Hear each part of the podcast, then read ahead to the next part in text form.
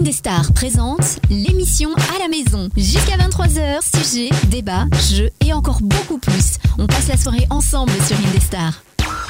Et ce soir sur Indestar jusqu'à 23h minimum, c'est l'émission à la maison comme tous les lundis vendredis soirs, bien entendu. Et ce soir, nous allons traverser la Manche. Rendez-vous en Angleterre, rendez-vous au Royaume-Uni euh, pour une émission euh, spéciale euh, de ce pays qui quitte l'Europe en ce moment, bien sûr.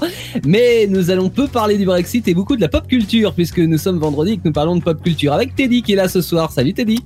Salut Théo.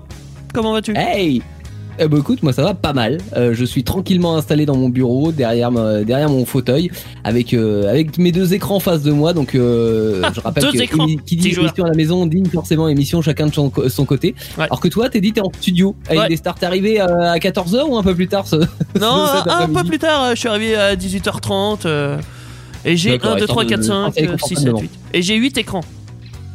T'as 8 Ouais. écrans. Ah bah Et- oui, mais non, et éteints. euh, Attention. C'est ça. Il y aura Daniel qui nous rejoindra tout à l'heure, mais ce soir, euh, chaque, euh, chacune c'est chez soi. Il y a Audrey. Salut Audrey. Euh, bonsoir. Audrey, Bonsoir. comment s'est passé ta semaine? Bon, écoute, euh, ça va très bien. Euh, J'ai le bonheur, le plaisir, la joie d'aller me faire vacciner dans deux semaines. Chouette, Je Vacciné de quoi? Très contente. d'accord. de la Covid. chacun, Ah, c'est vrai? Chacun son plaisir. Ah merde. Ah, c'est pas de bol. Ah bah si, hashtag. Ah bah si, moi je suis ravie, hein, franchement. Et Moi je vis ma ravi. meilleure vie. hein. Mhm. Ah, d'accord. Non mais après chacun ses passions dans la vie. Hein. Et, Une passion. Ah, je vais me faire tous les vaccins de la liste. Laura, qui euh, qui n'était pas là la semaine dernière, mais pour une raison que tu vas nous expliquer, Laura. Oui, bah en fait, euh, j'ai été voir euh, mon meilleur ami qui a déménagé depuis le mois de novembre à Saint-Jean-de-Luz. Donc euh, j'avais euh, quatre jours à suivre de disponible et hop, on prend le train, c'est parti pour Saint-Jean, c'était génial. Il a fait beau, il a fait chaud. Même mardi quand je suis partie, il a fait euh, 16 degrés, soleil. On a pris Ah, le petit déjeuner euh, au bord de la plage, c'était parfait. Franchement. T'as l'impression que t'es le pas en. France, tu vois, avec le temps de merde qu'on a nous en région Loire. Non mais, en ce moment, non mais en ce moment aussi là ils ont un temps de merde. En fait je suis Ah, partie bon. et juste après il a plu parce qu'il faut savoir que le Pays Basque c'est quand même une région très pluvieuse hein, Oui, à la base. oui. Donc, non je suis je suis vraiment arrivée que pour les beaux jours. Mes billets de train ils ont été concordants avec euh, la bonne météo quoi. C'était super mais je trouve que c'était une région super sympa parce que t'as la mer, t'as la montagne, t'es à côté de l'Espagne. Enfin c'est Ouais, C'est bah le, ouais, non, c'est cool. euh, C'est une belle région. et Les habitations sont sympas aussi, je trouve. Attends, j'ai pas tout compris. C'est où que t'as été en fait? Saint-Jean-de-Luz, c'est dans donc- le Pays Basque. Le Pays Basque. Et c'est où ça comme pays? Je connais pas, Le Basque. sud-ouest. C'est le sud-ouest? à la, à la limite. euh, espagnole. Ouais, espagnol. Il y a pas de pays qui s'appelle Pays Basque? Pyrénées, quoi. Il n'y a pas de pays, c'est en Non, bah, France. alors, c'est- attends, le- oui, le Pays Basque, c'est la c'est une France. région. Ah C'est une région, Ah Basque. putain, j'y étais plus. euh, Je me dis, mais c'est quoi ce pays? Mais je le connais pas. Ça-. Ah, Non, mais- le Pays de Galles, le Pays. Basque, Ah, j'ai pensé aux Pays-Bas, moi. Aux Pays-Bas, tu vois. Je me suis dit. hmm. Pays-Bas. Ah oui. Puis après, elle me dit à côté de la frontière espagnole. Je... euh, Quoi? Non, c'est pas logique. Non, non, c'est bien la France, le Pays D'accord. Basque. Ok. Ouais, c'est. Une région comme euh, Dans le sud de la France, Bretagne, ouais. comme le, le centre Val de Loire, comme euh, Ok, ok. d'ailleurs. Vous pouvez écouter Indestar absolument partout hein, via Ouais. internet parce que c'est moderne. Même dans le Euh, Pays Basque. C'est moderne. indestar.fr. Bah oui, parce que c'est moderne. Voilà, on écoute la radio par internet aujourd'hui. Et vous pouvez la retrouver en podcast, cette émission, sur internet aussi et sur toutes les plateformes d'écoute. Euh, Laura, Oui. tu voulais nous parler aussi de quelque chose qui, euh, qui est un nouveau bonheur dans ta vie. Oui, j'ai Oui. un enfant. Non, pas du tout. non, non, oula, là, ce serait, euh, comment dire, l'inverse d'un bonheur pour moi. Je me, sens... je me sens absolument pas prête du tout. Euh, mais soit dit en passant, rien à voir. L'objet de mon bonheur en ce moment euh, se trouve à côté de moi, donc je suis chez moi, hein, sur mon canapé dans mon salon. Hier, j'ai récupéré de la réparation mon tourne-disque vinyle. Oh là là, la platine vinyle. Et ouais, en plus, sur ton ampli et tes Voilà, je sais pas pourquoi je parle comme ça, mais oui. ton a tes enceintes, il y a des petits fils, hop, ça se branche. Phono.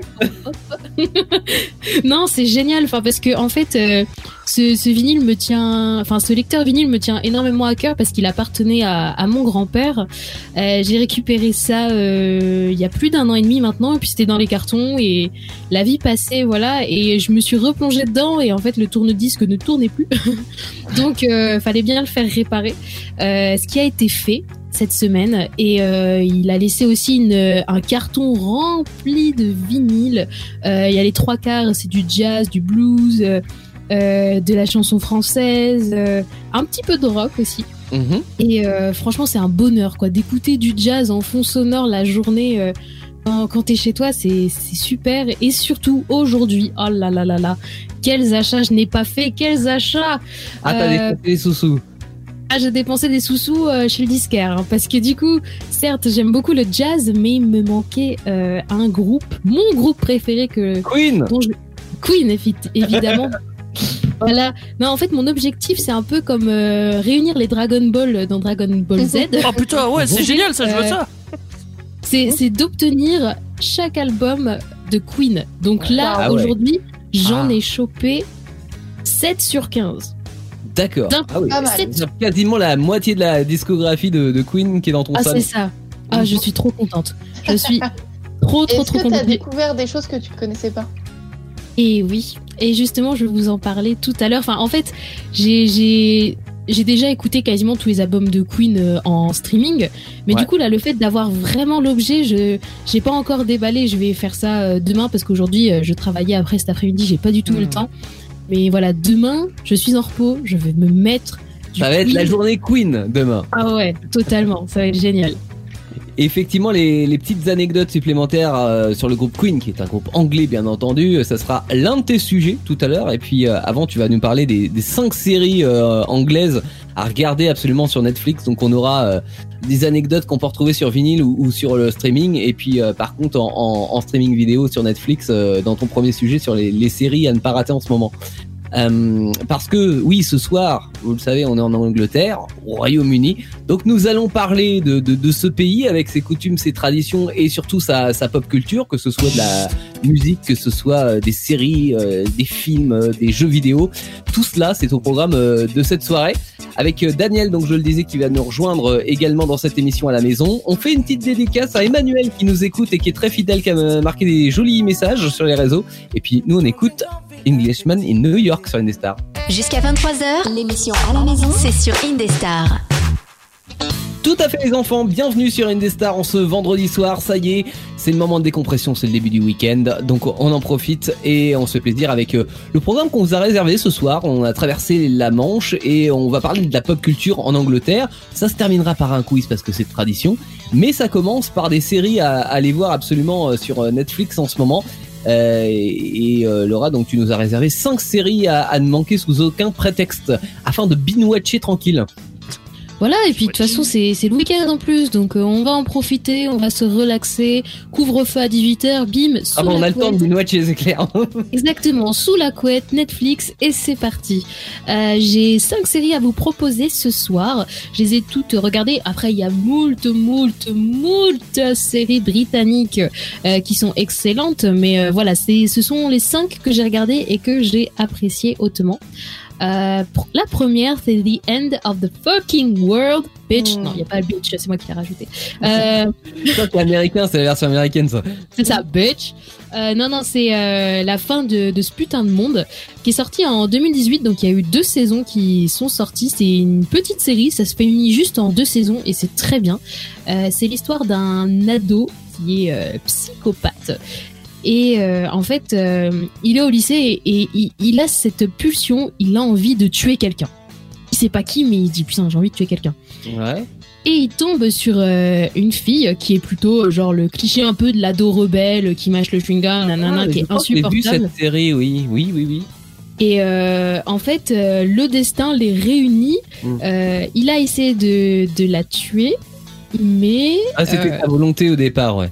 C'était sa volonté. Mais au final, ça se passe pas comme ça. Ils partent tous les deux un peu en road trip parce que il Bah, y a un câble. hein. Voilà, et puis il y a des y a des quiproquos de partout, il y a des histoires qui s'entremêlent et euh, franchement, c'est c'est vraiment teinté d'humour noir aussi. Partout. Enfin, c'est c'est très dark mais en même temps très drôle à regarder. Euh, voilà, c'est c'est vraiment un truc feel good et qui va bien vous faire rire. Et d'ailleurs euh, J'aime bien le l'acteur truc euh, feel good avec les gens qui veulent s'entretuer. la, la fin du monde, c'est génial. Il y, a deux, il y a deux saisons, c'est ça, euh, Laura? Oui, il y a deux saisons. Mm. Et d'ailleurs, euh, il y a l'acteur qui joue euh, le rôle principal, qui joue aussi dans Black Mirror. Euh, c'est euh, Ah ouais. l'acteur s'appelle Alex Lothar Et Black Mirror, c'est la deuxième série dont je veux parler. Oui, Black Mirror. Voilà. Cœur, cœur, cœur, cœur, cœur, cœur. Donc cœur. euh, Black Mirror à la base il y a cinq saisons et en fait chaque épisode se regarde de manière autonome. Il n'y a pas de lien entre les histoires. C'est euh, euh, dystopique. On en avait parlé notamment dans une euh, émission sur le futur. J'en avais Ouais. parlé. Mais je voulais vous parler plus précisément euh, d'un épisode qui est interactif. Il est sorti il y a trois ans, deux ans et demi déjà, en 2018. C'est un épisode qui s'appelle Bandersnatch. Et en fait, ça, ça ressemble un peu à un jeu vidéo dans, dans le concept parce qu'en fait, on rentre dans l'histoire, l'histoire d'un programmateur de jeux vidéo dans les années 80 qui adapte un roman fantastique en un jeu vidéo. Et donc, en fait, dans, dans ce roman fantastique, à la base, il y a le héros doit faire des choix pour avancer dans le jeu. Et en fait, nous, tant que spectateurs, on fait la même chose. Sur la plateforme Netflix, en fait, il y a moyen de, de Ah. faire ses propres choix. Un épisode Et- interactif. Exactement. Et en fait, il y a tellement de possibilités. Tu peux mettre 10 000 ans à arriver à la fin du truc. Euh, Ah, des mais tu fois, vois, je, je- je ne savais pas que technologiquement on pouvait faire ça sur Netflix. Ah je oui. savais que ça existait sur YouTube. J'avais déjà vu, euh, même pour des publicités ou des choses comme ça, où on avait, on avait ces choix-là.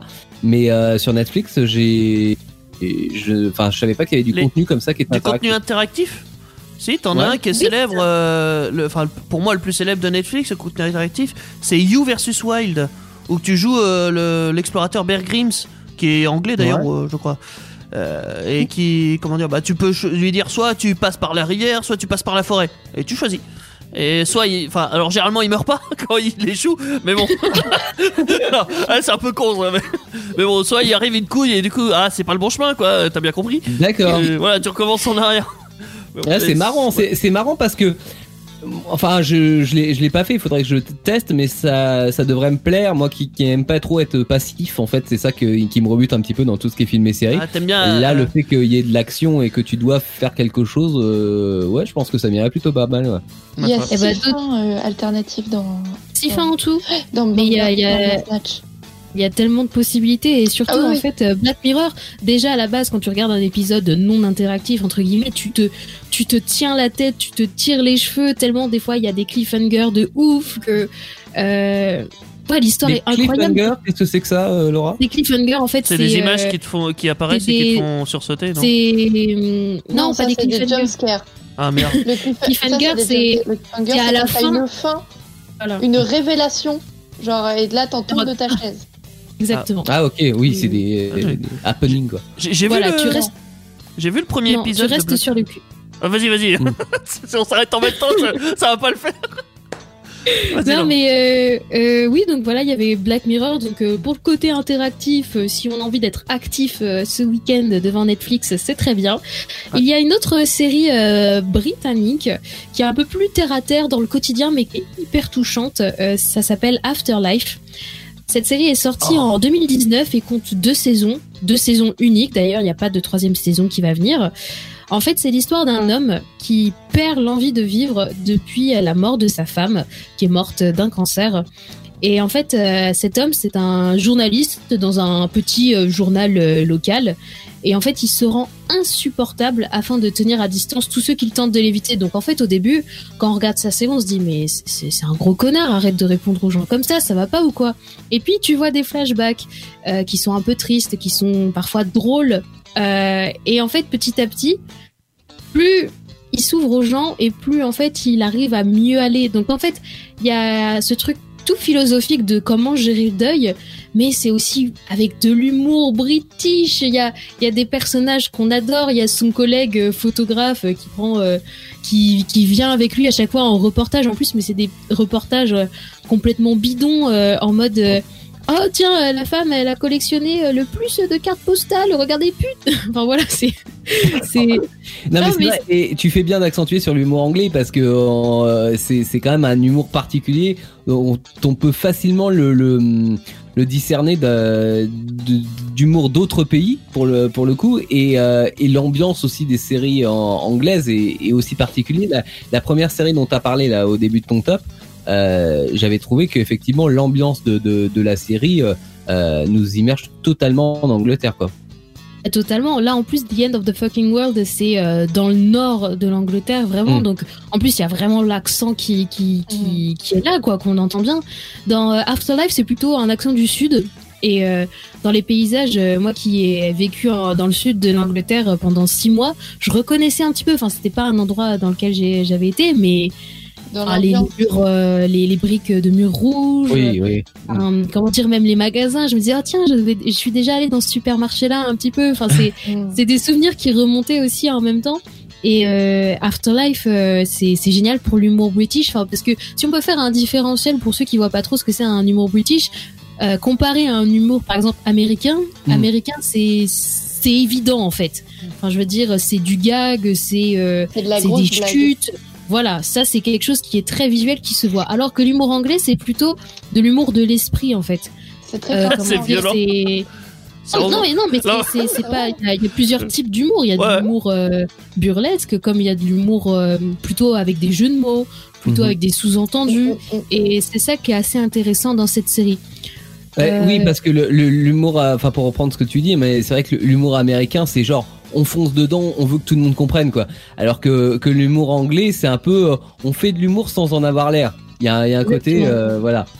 Il y a beaucoup d'humour un peu pince sans rire, genre euh, c'est une blague mais il le fait avec un air très sérieux et C'est ça, exactement. intérieurement, Ouais. t'es mort de Mm. rire. Ouais. C'est ça, exactement. Et euh, pour passer à une série qui est moins drôle mais un peu plus historique, nous avons The Crown, Mm. qui compte déjà quatre saisons et qui a fait polémique euh, dernièrement euh, au, euh, en Angleterre, pardon, au Royaume-Uni, Euh, parce qu'en fait la dernière saison traitait de l'histoire de euh, Lady Diana, donc qui est assez récente, euh, de sa relation avec le prince Charles. Et en fait, euh, bon, certes, ça s'inspire, toute la série s'inspire de faits réels. hein. On a aussi des faits historiques qui sont parfois méconnus du grand public. Mhm. Mais là, pour cette dernière saison, ça a fait polémique parce que ça s'inspire des faits réels, mais euh, il y a des choses, comment dire, des conversations qui ont été imaginées. Tout n'est pas vrai. Et en fait, la famille royale s'est un peu offusquée en disant, mais le portrait qu'on fait du prince Charles est horrible dans, dans cette série. En fait, ils ont peur que euh, la population prenne ça pour argent comptant. Ouais. Alors que c'est pas le cas, mais ça ressemble quand même très fortement à une série euh, historique. Mais néanmoins, on moi personnellement, je me suis énormément attachée euh, aux personnalités de la, la famille royale. Enfin, la reine Elisabeth, comment elle a, elle a accédé au trône très très jeune. Elle avait même pas 20, 20 à 25 ans. Je sais Mhm. plus l'âge exact, mais euh, on, on voit tout le cheminement en fait depuis euh, depuis l'ascension de la reine jusqu'à aujourd'hui. Donc là, pour l'instant, la saison 4, on est arrivé dans les années 80, euh, début 90. Et après, on sait pas quand est-ce que ça va s'arrêter parce que là, c'est vraiment de l'histoire contemporaine qui est assez touchy. Mais franchement, c'est c'est une série à regarder. On- Ah, ça même s'arrête si on- en 97, enfin la, la mort de, de la princesse. Ah, on, on ne l'a pas encore vu Mais dans non, la parce saison que, en 4. fait, le personnage principal de The Crown, c'est la reine euh, Elisabeth. Ah oui, ok, d'accord. Et par contre, oui, co- comme tu le disais, on en parlait en off tout à l'heure, euh, toucher à la famille royale, c'est hyper risqué, quoi.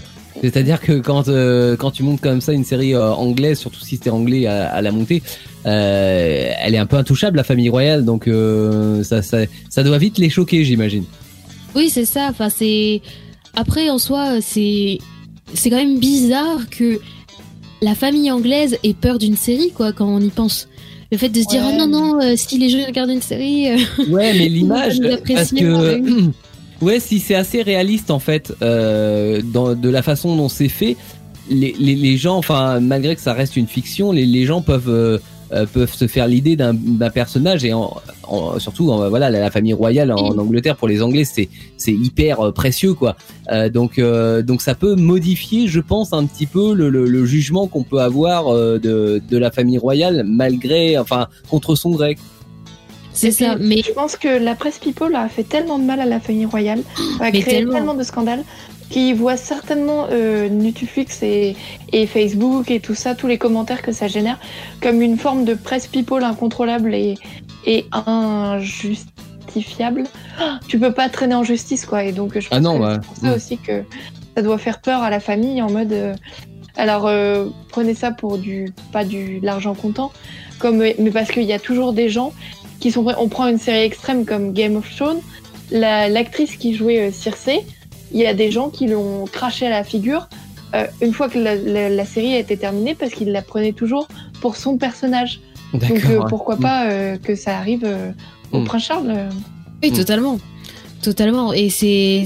Mais c'est c'est vraiment une série très bien à regarder. Hein. Si, euh, c'est pas forcément que historique. Enfin, il y a beaucoup d'histoires, mais en fait, c'est c'est comme si on était une petite souris à l'intérieur du palais royal et que euh, voilà, on découvrait un peu les dessous, sans que ce soit vraiment les dessous, bien sûr.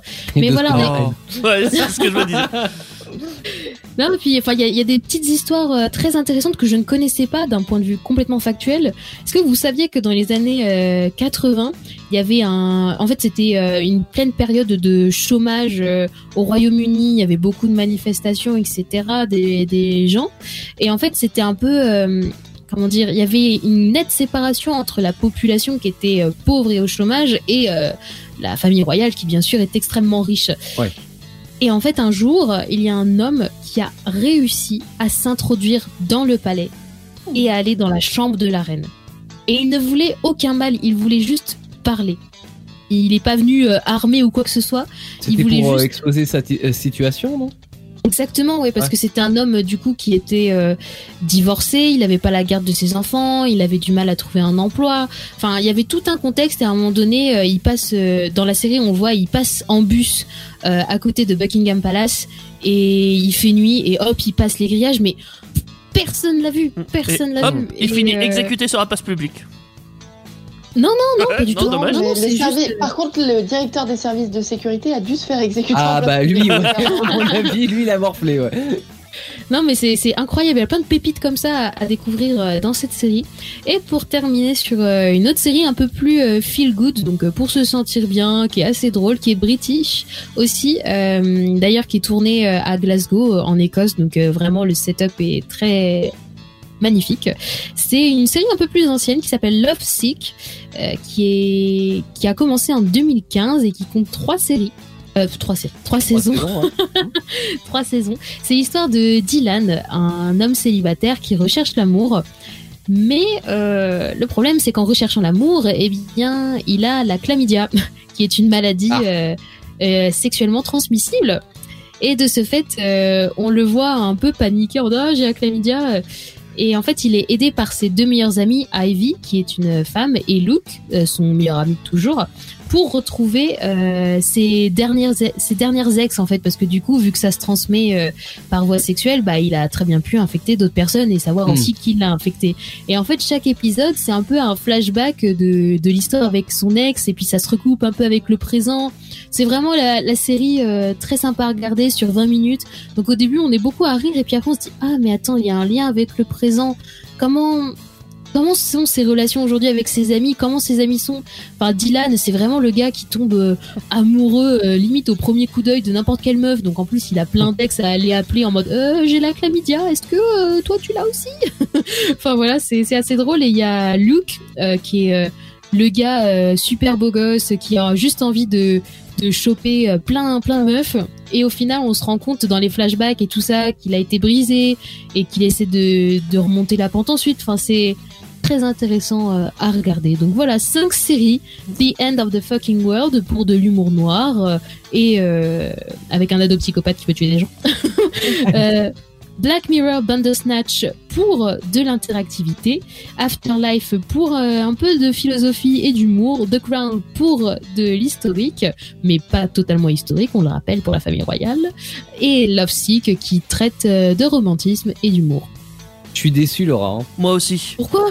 Totalement. Ah bah je suis déçu parce qu'il n'y a pas Mr Bean, quoi. Ah. Non mais. Ah, mais ça, c'est pas grave, on va en reparler tout à l'heure. Il est pas disponible Non. sur Netflix, c'est ça que t'es en train de dire? Bah oui, évidemment, c'est pour ça. Non, moi je suis déçu, il y a- tu, tu parles pas de Dr. Who, mais il est pas disponible sur Netflix aussi, je crois, Who. donc euh, forcément. Mais Dr. Ah mais Who, je veux dire, je, vous ai prévenu euh, dès le début, séries anglaises, il y en a des milliards. Hein, Ouais, oui. ouais, mais les- Dr. Who, tu vois. Dr. Who Elle aurait pu parler de, de Luther, de Sex Education, de. Enfin, Ouais, il y mais. en a Eh 1 oui. milliard Ouais, mais 700 000. Hein. Le but, c'est de vous faire découvrir des séries aussi. Ouais, c'est hein. pas faux. Voilà. Voilà. Donc euh, j'ai Alors, d'accord. Ça va, j'accepte alors. Vous n'allez pas me coller un procès, hein C'est bon. Je sais pas, je sais On pas. réfléchit. on y réfléchit. On va y réfléchir pendant qu'on écoute euh, bah, la chanson du jour. On est quel jour, euh, Teddy? Vendredi, pardon. On est vendredi. Donc on écoute vendredi. Voici Here for You sur Indestar. 21h, 23h, vivez le confinement avec nous sur Indestar. C'est l'émission à la maison. Et on vous souhaite la bienvenue si vous venez de débarquer sur Indestar ce vendredi soir. C'est euh, l'émission à la maison avec Teddy, avec Laura, avec euh, Audrey et Daniel qui nous rejoindra pour euh, parler de l'Angleterre euh, ce soir. Euh, on a décidé de, de traverser l'Atlantique pour le meilleur et pour le pire. Et... Vraiment Non, la Manche. Non, que la Manche. Oh, Non, ça y mène l'Atlantique, aussi, c'est, hein. euh, ouais, on parle anglais aussi. qu'entre euh, le Pays de- Basque de l'autre côté de la France et euh, Ah, l'Atlantique entre la- l'Angleterre et nous. euh, Oui, La géographie il est parle- pas notre point parle fort anglais aussi en Amérique, alors ça aurait pu. hein, Oui. N'est-ce pas? J'essaie de me rattraper comme je compare, peux. un, compare un anglais à un américain, tu vas voir, ça va te chauffer les oreilles. hein. Oui, bon. Oh là là, euh, oui. Quand même, à la base, euh, hein, Ouais. n'est-ce pas? Euh, C'est pour cet argumentaire, euh, Théo. Très On a fait un top 5 il y a un instant avec Laura des, des séries à regarder sur euh, Netflix qui se déroulent en Angleterre. Moi je vous ai fait, alors c'est pas un top, euh, ouais si c'est une sélection de, de 5 titres euh, de jeux vidéo qui se passent en Angleterre. En sachant que le, le Royaume-Uni euh, c'est le troisième plus grand marché du jeu vidéo Ah dans bon le monde entier. Ah bon Euh, et c'est ouais, et c'est plutôt une pointure en matière de, de création euh, de jeux vidéo parce que euh, bah, par exemple avant de se faire acheter par Rockstar, GTA c'est euh, M- C'est anglais euh, non B- BMG Interactive et Ouais, BMG. Interactive c'est anglais. Ah, voilà. Euh, Eidos Interactive qui a produit les premiers Tomb Raider c'est anglais. Ouais, ça je savais. Les titres Burnout, Little Big Planet. Whip Out, Driver, Dirt c'est anglais. Voilà, Dans- dans donc il y a quand même un bon vivier en fait euh, en, en Angleterre. Euh, mais comme je vous le disais, hein, ce soir je vous ai pas choisi cinq titres anglais, mais cinq jeux qui se passent en Angleterre, qui en fait peut être une bonne chose d'ailleurs comme les séries hein, pour euh, découvrir euh, le paysage, l'ambiance, euh, voire même l'histoire de, de l'Angleterre au travers euh, la pop culture. Ah, ça va dépendre des jeux. Hein.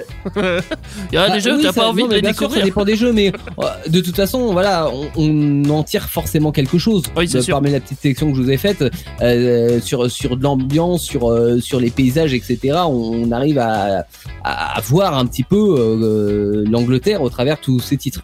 Et euh, le premier jeu donc que je vous ai réservé, c'est Forza Horizon 4, Ouais. donc euh, qui se euh, T'as- bugué, t'as coupé. une- On t'a plus entendu Pardon, pendant quelques secondes. On a entendu Ah, Forza euh, 4 j'ai- et pouf Plus rien. Alors Forza Horizon 4, Ouais. donc euh, qui est un jeu de voiture hein, qui se euh, déroule en, en Angleterre Ouais. euh, et qui est d'ailleurs anglais en plus de ça puisque c'est produit par Playground Games qui est, euh, qui est, qui est une, une société de production anglaise. Donc il est sorti il y a deux ans, en 2018 sur Xbox et PC ce jeu-là, euh, jeu de bagnole euh, avec une carte qui est fictive mais qui représente vraiment l'Angleterre en fait dans dans dans tout ce qu'elle a de plus euh, vert et et, euh, et pluvieuse. voilà. C'est pas si la pluie, l'Angleterre. Oh là là. Non, On va que, dire, ça mais- fait partie du folklore de l'Angleterre. Très bien reconstruit dans, dans ce jeu. Pardon, t'as dit? On va dire ça fait partie du folklore de l'Angleterre. Ah bah oui, non, On mais va pas se fait, mentir, ouais. il pleut beaucoup quoi, mais il pleut pas tout le temps non plus. Voilà. Voilà, et c'est pour ça que je le, je le mettrais dans les plus du jeu parce que euh, en fait l'am- l'ambiance est bien retranscrite euh, et le climat aussi. et il y a, il y a un système qui est assez sympa, c'est que euh, il y a un principe de saison. Donc en fait le, le pays passe euh, de l'été à l'automne, hiver, printemps et à chaque fois, bah, par exemple quand ça passe de l'été à l'automne, t'as les feuilles qui rougissent, t'as les chemins de terre qui sont plus boueux, t'as as la faune comme la fleur qui change. Donc en fait tu vois vraiment l'Angleterre à toutes les saisons et, euh, et je trouve ça chouette parce qu'en plus c'est très bien réalisé. Ouais, c'est Ouais. réaliste au niveau des images. Ouais, très clairement. Bah, en fait, c'est un jeu qui est sorti, euh, ouais, il y a deux ans. Donc, tu vois, les, c'est, c'est, c'est un jeu qui est, qui est récent et qui est, enfin, qui est produit par une, une société. euh, et les Forza Horizon euh, sont, sont des jeux qui sont, enfin, voilà, c'est, c'est, c'est des bons jeux. C'est Euh, des donc, très euh, bons oui, jeux. il est très bien réalisé. Et il est très très bien réalisé. Donc, on a vraiment ce, ce climat anglais avec les, les villages typiquement anglais, euh, les plaines, les campagnes, etc. Donc, euh, ouais, non, c'est, vraiment bien fait. Euh, par contre, en fait, le, le tout, tout ce qu'ils ont misé sur le graphisme se fait ressentir aussi. En fait, la- le, réalisme qu'ils ont voulu retranscrire au travers des graphismes se fait ressentir un petit peu aussi dans, dans le fait que ça soit pas hyper varié, mais euh, parce qu'on a beaucoup de plaines et qu'on a beaucoup de prairies. Mais bon, en même temps, c'est l'Angleterre. pas beaucoup de villes, donc quoi. Un petit peu le- les, dé- défauts de sa qualité, quoi. On est d'accord, tu roules pas beaucoup en ville avec ta voiture. Euh, bah t'as un petit peu ouais, Ouais, mais les- ça, t'as un pas- peu de ville c'est pas le concept, entre guillemets. et puis surtout de la route ouais. Ouais. oui Oui, c'est normal. Faut, Mm. faut que tu roules. Faut que ça, faut pas que feu, voilà, ça roule. C'est beau pour voir des jolis bah- paysages de campagne, on va dire. Ouais, ouais, ouais. Non, mais c'est par exemple si je compare au Forza qui était sorti avant, qui se passait, je crois, en Australie, euh, il y avait plus de diversité au niveau paysage. Ouais. Mais euh, mais là, euh, enfin, on peut pas leur en vouloir dans le sens où euh, on a quand même de la diversité, mais l'Angleterre reste l'Angleterre, donc ils ont voulu faire quelque chose de vachement réaliste. Ouais, Mais euh, bah, pour le coup, on a beaucoup de, de, de, de plaines et de campagnes, quoi. Voilà. d'accord. Après, dans, dans les petits défauts qu'on peut donner au jeu, ça manque un petit peu de vie. Euh, voilà, donc, euh, mais bon, c'est rien de très méchant, mais c'est vrai que ça fait plaisir des fois quand il y a un peu plus d'animation. Et là, c'est pas forcément le cas. D'accord. On, on dit bonjour à Daniel qui vient de nous rejoindre et qui, euh, qui aura des sujets tout à l'heure aussi. euh, Bonjour, dans l'émission. Je sais pas Daniel. si euh, Daniel a son micro Non, il a pas son micro, donc Voilà. il te parlera pas. Ça s'appelle avant, mais Daniel va arriver.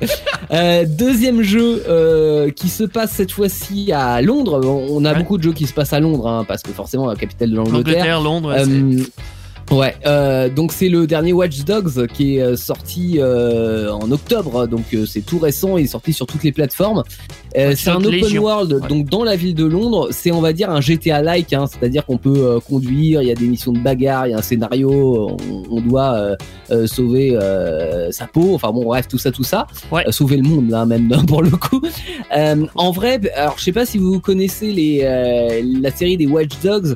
Euh, on se passe dans un futur proche et on est un hacker et on doit faire en sorte, voilà, on est dans une société qui est un petit peu une caricature de notre société actuelle où euh, où les grandes entreprises type Google, Facebook, etc. veulent contrôler le monde. Donc c'est pas tant une caricature que ça, mais euh, on essaye de, de de faire un petit peu marche arrière par rapport à ça, dans le sens où ils ont mis euh, de la euh, ils contrôlent les gens de, de par plein de systèmes et, euh, et on essaye de faire sauter un petit peu tout ça pour révéler la pour révéler tous ces abus en fait euh, à la population. Ouais. Et d'ailleurs, si je en pourrais- vrai, sur sur le trio qui est sorti, je trouve pas que ça soit le- le- l'opus le, plus réussi.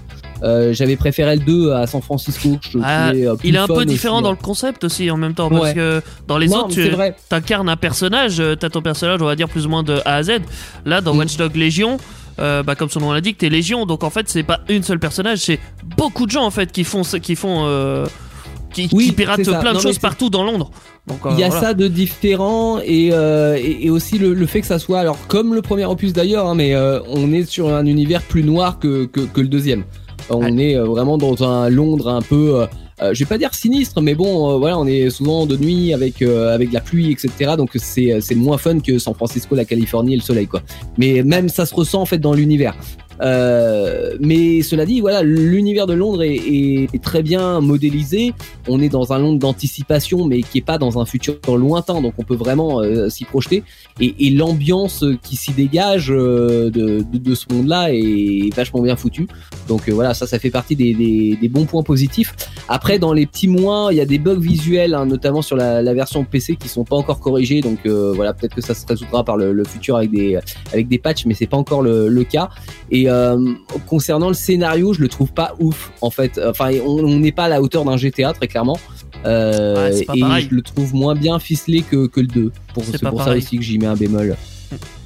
Ouais, je- Ouais, t'es dit Ouais, je disais c'est pas pareil que GTA en même temps. Euh, Non, on c'est pas, pas pareil. vraiment mais les bon, comparer, même c'est si, pas le même voilà, domaine. Le concept global, ça s'inspire. hein, on est on est quand même sur un GTA like hein, malgré tout. Euh, non, pour toi, c'est Pas totalement. Salut tout le monde, on m'entend Alors oui, Daniel, on Mais ça, c'était tout à l'heure. euh, Il y a 20 minutes, mais euh, ça c'était tout à l'heure qu'il fallait le dire. Je vous ai entendu, j'avais un petit peu de. J'avais quelques soucis là. d'accord, ok. Mais on t'entend très bien, il y a pas de souci. Bon, tant mieux. Excusez-moi d'avoir fait encore le Daniel Sauvage. Il y a pas de problème. Euh, troisième jeu euh, de, de, de mon top, alors qui est sorti en 2015 sur toutes les plateformes, c'est Assassin's Creed Syndicate, Ouais. euh, qui est un jeu donc d'action, aventure, d'infiltration, tout ça. Euh, donc là, on se retrouve non pas dans un Londres un peu futuriste comme Watch Dogs, mais dans un Londres de 1868, donc euh, Londres du passé, quand euh, à l'époque on faisait travailler les enfants, quand il y avait la guerre des gangs, quand il y avait le, le- Ah, le- un peu le conflit euh, science-religion. De, de quoi Laura? Je faisais ah quelle belle époque. Oui, voilà. tout ça, tout ça. donc, euh, Ça voilà, s'appelle donc- le bon vieux temps, il paraît. oui ou pas. hein. Alors parmi les, les- les points positifs de, du jeu, donc on est dans une ambiance historique et euh, qui est plutôt bien euh, réalisée. euh, et l'univers euh, dans, dans lequel on, on gravite, on, on s'y sent, euh, comment dire, on, on- est complètement immergé en fait dans, dans cet univers-là, donc euh, l'ambiance est, est vraiment bien faite. Il y a la bande son qui va avec et qui participe aussi à l'ambiance, donc euh, ça c'est plutôt cool. Ouais, elle est en train de passer actuellement. Ah oui, Ouais, ah, tu l'entends pas, le- mais, t'as euh, mis le son. Ouais, ouais, il y, a- il y a un petit son d'Assassin's Creed euh, Syndicate. euh. Ça- Ah si, j'en- j'entends là. J'ai entendu quelques notes. Je- je te le monte un peu plus euh, fort, si ça, tu on, veux. est, on est bien dans l'ambiance, c'est cool. Ah écoutez, ça vous Et puis parmi les, ouais, les, points positifs, les, enquêtes et la mise en scène sont, euh, sont bien faites, donc euh, ça, ça participe, euh, ça participe au bon fonctionnement du jeu. Après, dans, dans les moins, même si la mise en scène est bien faite, globalement le scénario est pas ouf. C'est un peu redondant, donc euh, voilà, c'est un peu dommage. Euh, les combats sont pas très bien faits non plus. C'est le concept, puis, le euh, concept. Les, les courses poursuites en calèche, bah niveau adrénaline, c'est pas ouf ouf, hein, mais bon après, voilà. En même temps, forcément du. Les, Oui, les mais courses en calèche ne sont pas. Là, on est d'accord. C'est un petit bonus, hein, c'est pas. ça fait pas le jeu. Non, mais c'est vrai. Mais de Non. toute façon, les jeux que je vous ai sélectionnés aujourd'hui, c'est, je vous les ai sélectionnés plus parce que, euh, enfin, pour l'ambiance et, et le fait que ça soit en Angleterre, donc on s'imprègne de l'univers anglais, plus que euh, pour tous les à côté. Euh, Ah bah oui, voilà, qui sont Parce pas que- forcément euh, le, le- le plus de ces jeux-là, notamment le prochain qui est The Gateway. Alors euh, c'est un jeu qui est un peu vieux puisqu'il est sorti en 2002 et euh, qui avait pas eu une bonne critique à l'époque parce que on l'attendait au niveau d'un GTA parce que c'est un peu le, le même concept. Euh, mais bon, ça n'a pas été le cas. hein. C'est un peu comme Cyberpunk aujourd'hui. Voilà, euh, c'était, ils avaient dépensé 12 millions d'euros de développement, donc on s'attendait à un truc de fou.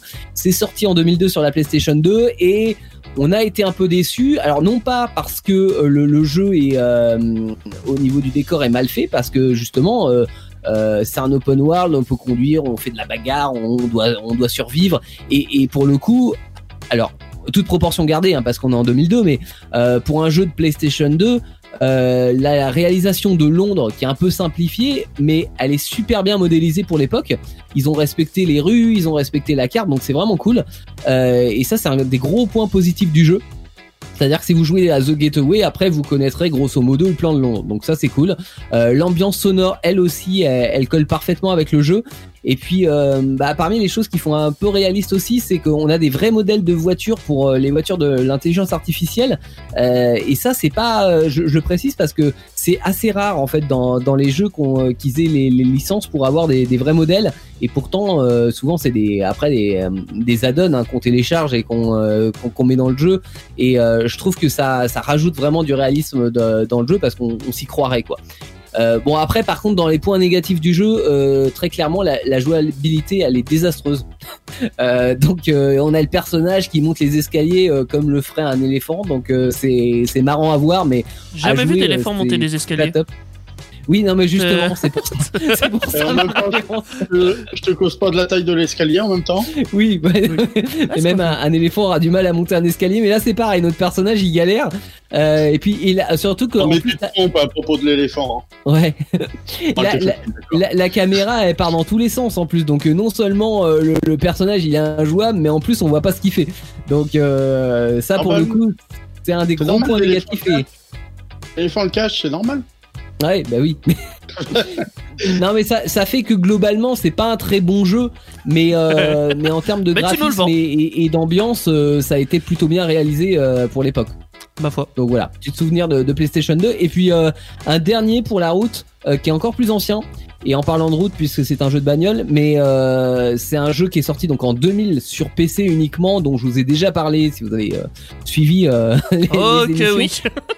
C'est Minton Madness 2. Eh oui. Euh, donc deuxième opus de Minton Madness, hein, euh, qui est sorti donc avec deux cartes San Francisco. Donc je vous avais parlé euh, bah, plus précisément de San Francisco jusque là, mais il y, a- Ouais. il y a Londres aussi qui était présent. Et ça fait partie des premiers jeux d'open world à Londres. Alors open world, mais dans le sens où on reste dans sa voiture hein, quand même. On, on peut pas, on peut pas descendre de, de la voiture, mais on peut se balader où on veut dans Londres. C'est vraiment un jeu de conduite, quoi. C'est tu fais que conduire, et voilà. Ouais, tu Moi, fais moi, que je veux juste, moi, je veux juste acheter ça, mais pour regarder Londres. En fait, la voiture, je m'en fous, mais je veux.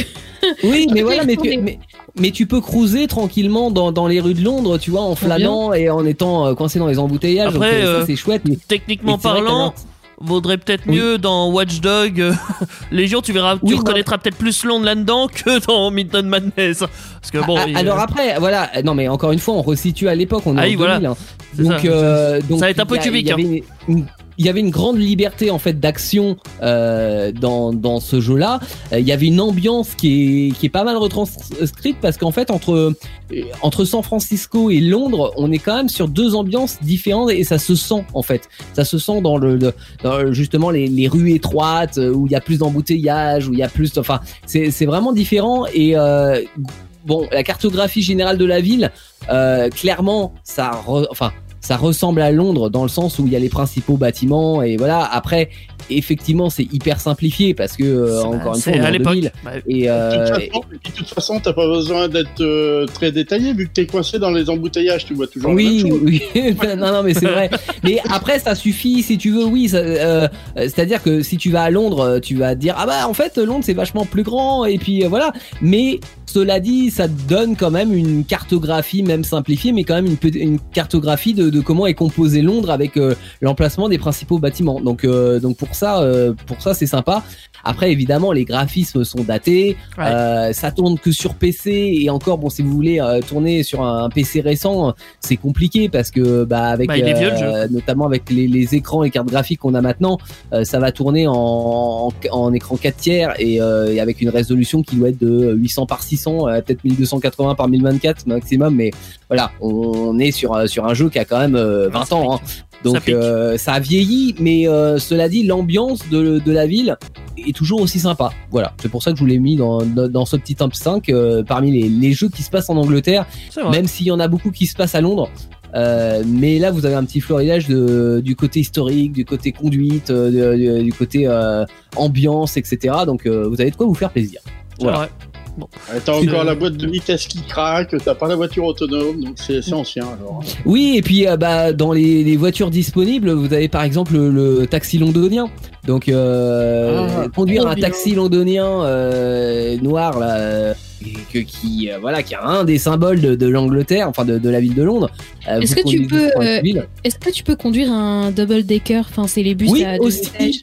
Aussi, bien. oui. Et les, les anciens, tu sais, les vraiment les euh, les ceux des années 70-80 là, euh, Ok. donc qui sont pas découverts en haut, hein, qui sont euh, vraiment bus à, à deux étages, à deux étages rouges, euh, voilà, aux couleurs euh, aux couleurs de Londres. Donc euh, non non c'est c'est vraiment chouette. Euh, c'est tout pour moi pour ce Hmm. sujet. On va parler d'un d'un sujet un peu plus glauque dans un instant avec Audrey, Jack l'éventreur. Euh, et avant ça, on a un bootleg entre Avamax et Justin Bieber. Ça s'appelle Loose Laughing Mode sur Indestar dans cette émission spéciale Royaume-Uni, spéciale Angleterre. Et 21h, c'est l'émission à la maison sur Indestar. Exactement, émission à la maison du vendredi et euh, cette semaine, euh, on a pris notre bateau, on a pris le ferry et on est en Angleterre parce que en Angleterre il se passe pas mal de choses au niveau de la pop culture hein, et cela depuis les années 50. Euh, donc on a décidé d'en d'en parler et parce que Laura l'a proposé en sujet aussi, on a dit oui. C'est aussi On a dit oui. C'est quoi C'était le mariage oui. franco-britannique. Exactement. On savait qu'à Elle quel ne nous a pas obligés. Et parce que Laura a vécu six mois en Angleterre, donc euh, elle s'est dit voilà, moi je peux parler aussi. De, En même de- temps, si vous avez pas euh, compris que de Laura aimait bien l'Angleterre. ça, c'est fait très, ça fait très précieux en mode Oh, moi j'ai vécu six mois en Angleterre, je peux en parler. Euh, je connais tout, hein. attention, moi je l'ai vécu Non, mais là-bas. c'est de manière générale, en fait, euh, la culture anglophone est tellement large, et ça atteint euh, nombreux pays dans le monde. Bien sûr. Donc, euh, c'est l'occasion d'en parler. Exactement. Laura, t'as vécu un peu plus longtemps que moi en Angleterre, hein Parce que toi, t'as vécu combien de temps? Bah, six mois de moins. ok. forcément, euh, c'est toujours moi. Ça sentait la bonne vanne. Effectivement. Bon, euh, parmi les phénomènes pop culture euh, qui nous viennent d'Angleterre, on a Jack l'Éventreur. Et Bien Jack sûr, l'Éventreur. Jack l'Éventreur qu'on ne présente plus, le célèbre serial killer qui a sévi dans le quartier de Whitechapel, qui a tué euh, cinq jeunes femmes, euh, quasiment toutes des prostituées, en Mhm. les égorgeant, en les éventrant et en prélevant des morceaux de corps et euh, surtout des parties génitales de l'appareil génital. Et c'est devenu un- une légende, un mythe, parce que nous ne savons pas à l'heure actuelle qui est Jack l'Éventreur. Il n'y a jamais eu de réponse à ce mystère. Et pourtant, il y a eu des lettres envoyées à la police il y a eu des morceaux de cadavres envoyés à la police, Ah, il y a eu des conjectures, mais euh, nous ne savons à l'heure actuelle toujours pas qui est Jack the Ripper. Et Ça ça, se trouve, il fait- rôde encore.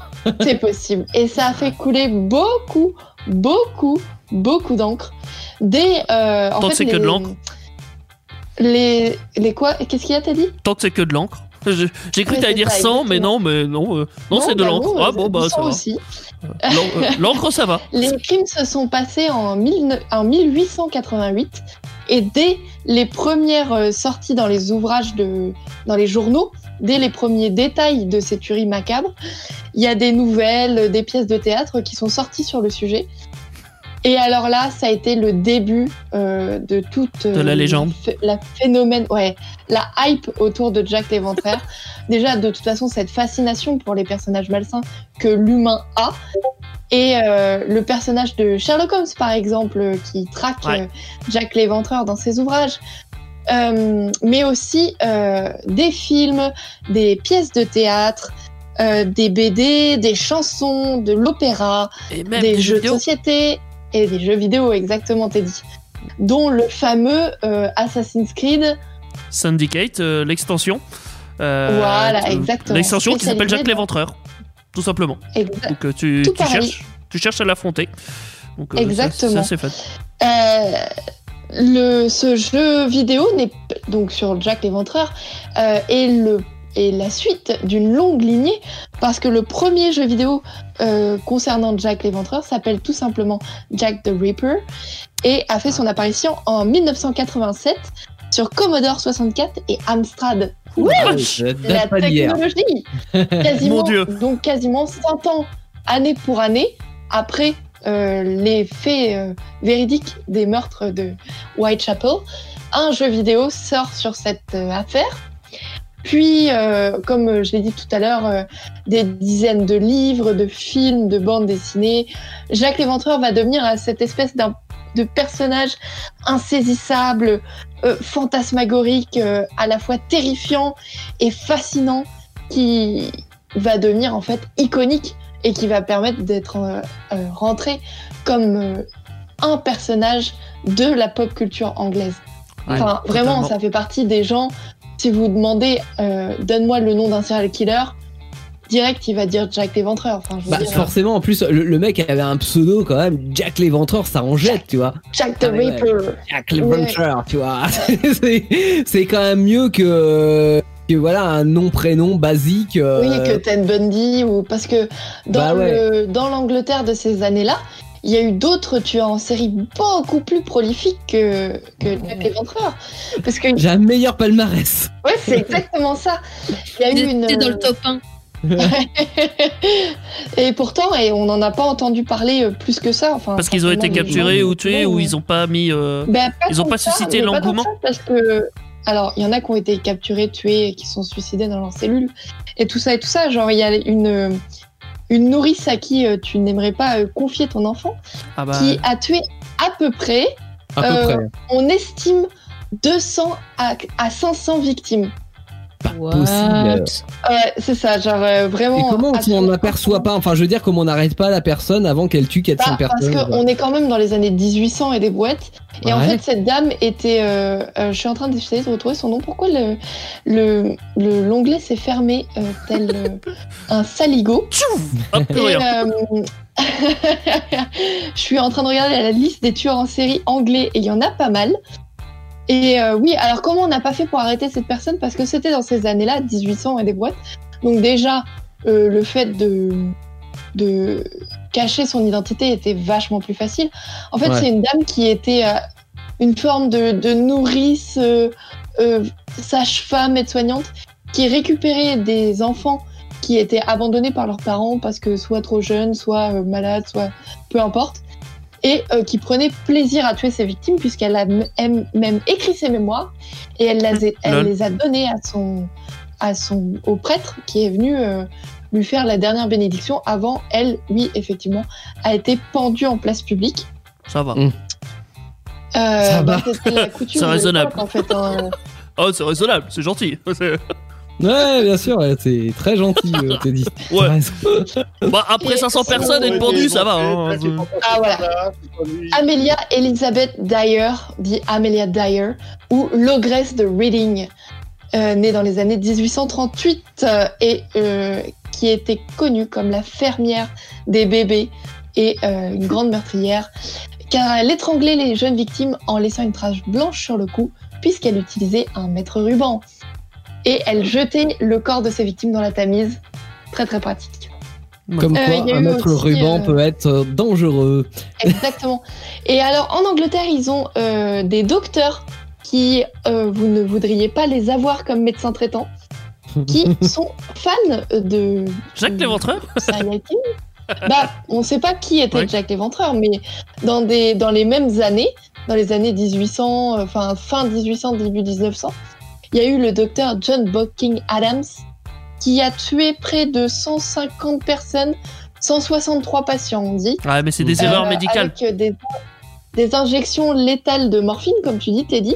Ouais. Sauf que lui, il a été un peu plus bête. Il a réussi à se faire choper, alors beaucoup plus tard.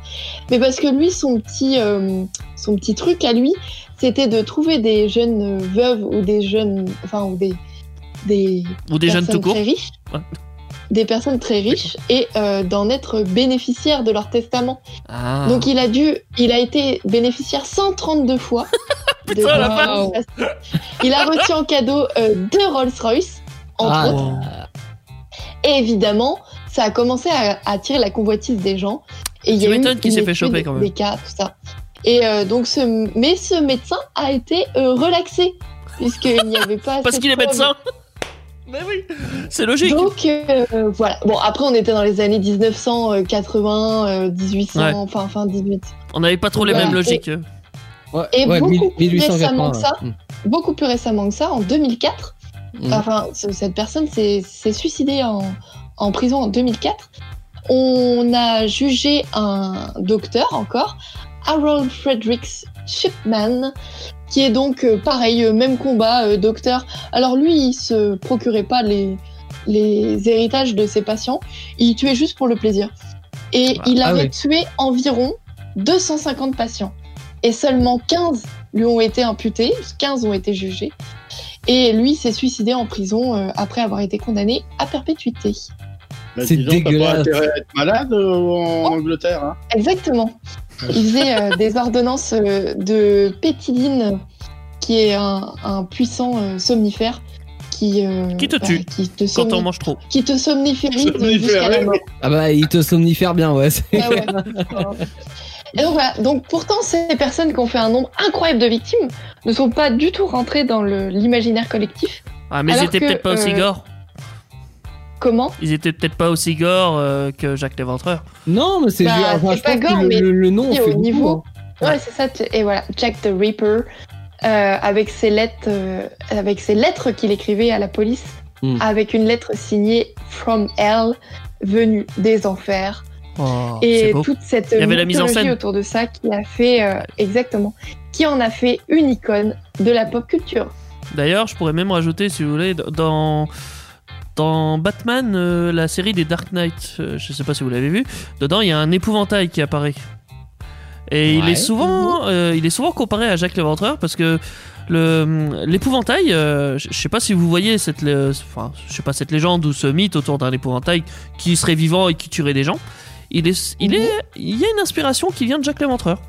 Pourquoi je Ah, il y a une inspiration qui vient aussi de Spring L. Jack, qui est euh, le, le Jack sauteur, qui Jack aurait été pareil, un- une forme de monstre serial killer, on sait pas trop. Mm. Un homme avec d'énormes ressorts sous les pieds qui Mm. pouvait lui faire sauter l'intégralité des bâtiments euh, Lol. euh, ouais. de la vie de Londres. Ouais, bah, mais Euh, c'est un peu été- comme le chaboté, quoi. ça. Mais Ah euh, non, parce que le chaboté, il avance euh, avec ses bottes de 7 lieues. puis il est il gentil. avance de 7 lieues à chaque fois. Ouais. C'est qu'il avance très vite et très loin. Que Spring, Jack, Spring L. Jack, il saute par-dessus les maisons pour échapper à la police.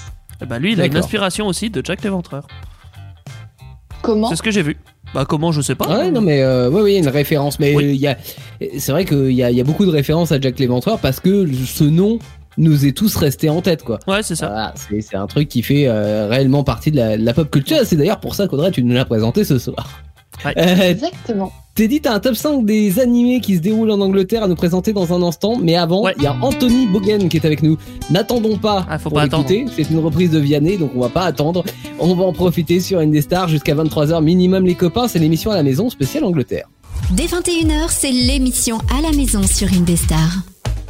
Et ce soir, on parle de l'Angleterre avec vous, puisque euh, et au travers de la pop culture, bien entendu, puisque nous sommes vendredi. Il y a Daniel, il y a Laura, il y a Audrey, euh, Teddy, Théo et euh, Teddy. Tu vas nous parler plus particulièrement ce soir des animés qui se déroulent en Angleterre. T'en as sélectionné 5 pour nous. Ouais, 5 ouais, animés, manga. Enfin, surtout animés, hein, on va pas se mentir, surtout animés. Parce que bon, c'est cool les animés. Ne, ne nous mentons pas alors. Ne nous mentons pas, on fait encore euh, du. Le chiffre 5 tourne beaucoup euh, aujourd'hui. Oui, bah on aime bien les, on aime bien les top 5, mais dans le quiz de tout à l'heure, il y aura 7 questions pour ne pas changer. d'ailleurs. Oh Bah si, tu cette question. On, on veut 5 nous. Ouais, mais euh, oui, non, mais les, les clips, euh, les, les quiz font toujours cette question, c'est pour ça que je dis ça. d'accord. Bon, alors, moi, moi ce, ce que je vous ai préparé, c'est pas des jeux, donc c'est des animés, comme je disais. Des animés qui se passent généralement à Londres. Voilà. Euh, ils peuvent Ouais. être euh, anglais aussi, mais bon, il y a- euh, généralement, c'est souvent que ça se passe à Londres. quoi. Voilà. Donc, le premier, je vais vous mettre euh, le générique, vous allez me dire si vous le reconnaissez. Il y a, il y a peut-être une chance. J'espère qu'on va, j'espère qu'on va l'entendre. Bon, si vous n'avez pas reconnu à ses premières notes, c'est que vous le connaissiez pas. c'est c'est pas très grave, je le laisse en bête. Si, si, si, ça me dit, ça me dit quelque chose euh, en vrai. Oui, moi aussi, mais j'arrive pas à remettre le nom. Attendez, je vous le remets un peu plus fort. Un petit espoir Non, l'espoir est Ah mort. non, c'était, le début qui me disait quelque chose. Peut-être que tu l'avais entendu parce que j'en ai peut-être déjà parlé euh, effectivement dans les Peck Avengers. Euh, c'est Black Butler. Black Butler, évidemment. Euh, moi, qu- quand on me parle de d'anglais, de Londres, je pense tout de suite à ça. Je suis, euh, comment dire, conditionné pour penser à ça. Pour moi, c'est Ouais. The Manga qui parle de Londres et de l'histoire euh, de Londres. Euh, donc, on retrouve euh, un jeune, euh, un jeune bourgeois, ouais, ouais, on peut dire un jeune bourgeois, qui s'appelle Ciel Phantom Hive. Ses parents ont été tués dans un incendie euh, par des brigands, des méchants, on sait pas qui c'est exactement. Et lui, il était très jeune quand c'est arrivé, et il décide de se venger. Et pour ça, il va faire un pacte avec un démon qui s'appelle euh, Sébastien, qui va devenir son majordome pour euh, passer que pour un humain normal dans le monde, mais qui est un démon quoi. Euh, Il a des compétences de démon, il fait des trucs de démon, il tue comme un démon, enfin voilà. C'est le majordome que tout le monde voudrait avoir par contre, hein, clairement, parce qu'il peut, il fait tout. Euh, ce démon, il, a le pacte exactement, c'est il doit euh, comment dire aider Ciel Phantom Hive dans sa vengeance. Mais du coup, il doit l'aider aussi en tant que majordome, il doit y mettre ses chaussures, il doit, je sais pas, l'habiller, lui faire à manger et tout ça. Et il doit tuer pour lui tranquillement, euh, sans problème. Voilà. Donc c'est assez cool de suivre ses, ses aventures. Et d'ailleurs, euh, dans une de ses aventures, il va rencontrer la reine d'Angleterre, qui va peut-être tuer, effectivement. Ah, je sais Quoi pas. Il Ouais, a ouais, ouais, Il d'Angleterre. a, il a pas le droit de faire ça. Il a pas le droit de faire Ah, ça. il a pas le droit, mais en même temps- On, on sent La bien que la... reine est immortelle. Ah bah, Même la vie arrive pas à la tuer. Alors euh, là, dans Black Panther, elle est pas si immortelle que ça. hein. On- euh, dans, dans Black Panther, ils la font passer pour une poupée zombie euh, où c'est plusieurs morceaux rattachés, euh, Oh non. qui se décompose, qui est en train Mais de mourir. ouais. On le disait tout à l'heure. euh, Ouais, intouchable, droit, mais pas trop. Elle, elle a bien pris la, la reine d'Angleterre. Je, te- je pense que son avis c'était Balek. dans ton truc, hein Balek, son avis, clairement, à mon avis.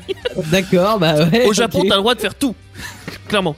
Non mais surtout, non mais t'imagines si à chaque truc qui sortent sur la reine, ils sont obligés de dire non mais attention, c'est pas la réalité, la reine c'est pas une zombie hein. Ouais, clairement. Mais bon, Non, tu- mais tu le sens je- déjà je- que je c'est suis pas- D'accord, mais, euh, mais mais après, euh, c'est vrai que pour l'image. J'ai- pour l'image, ça fait mal, hein.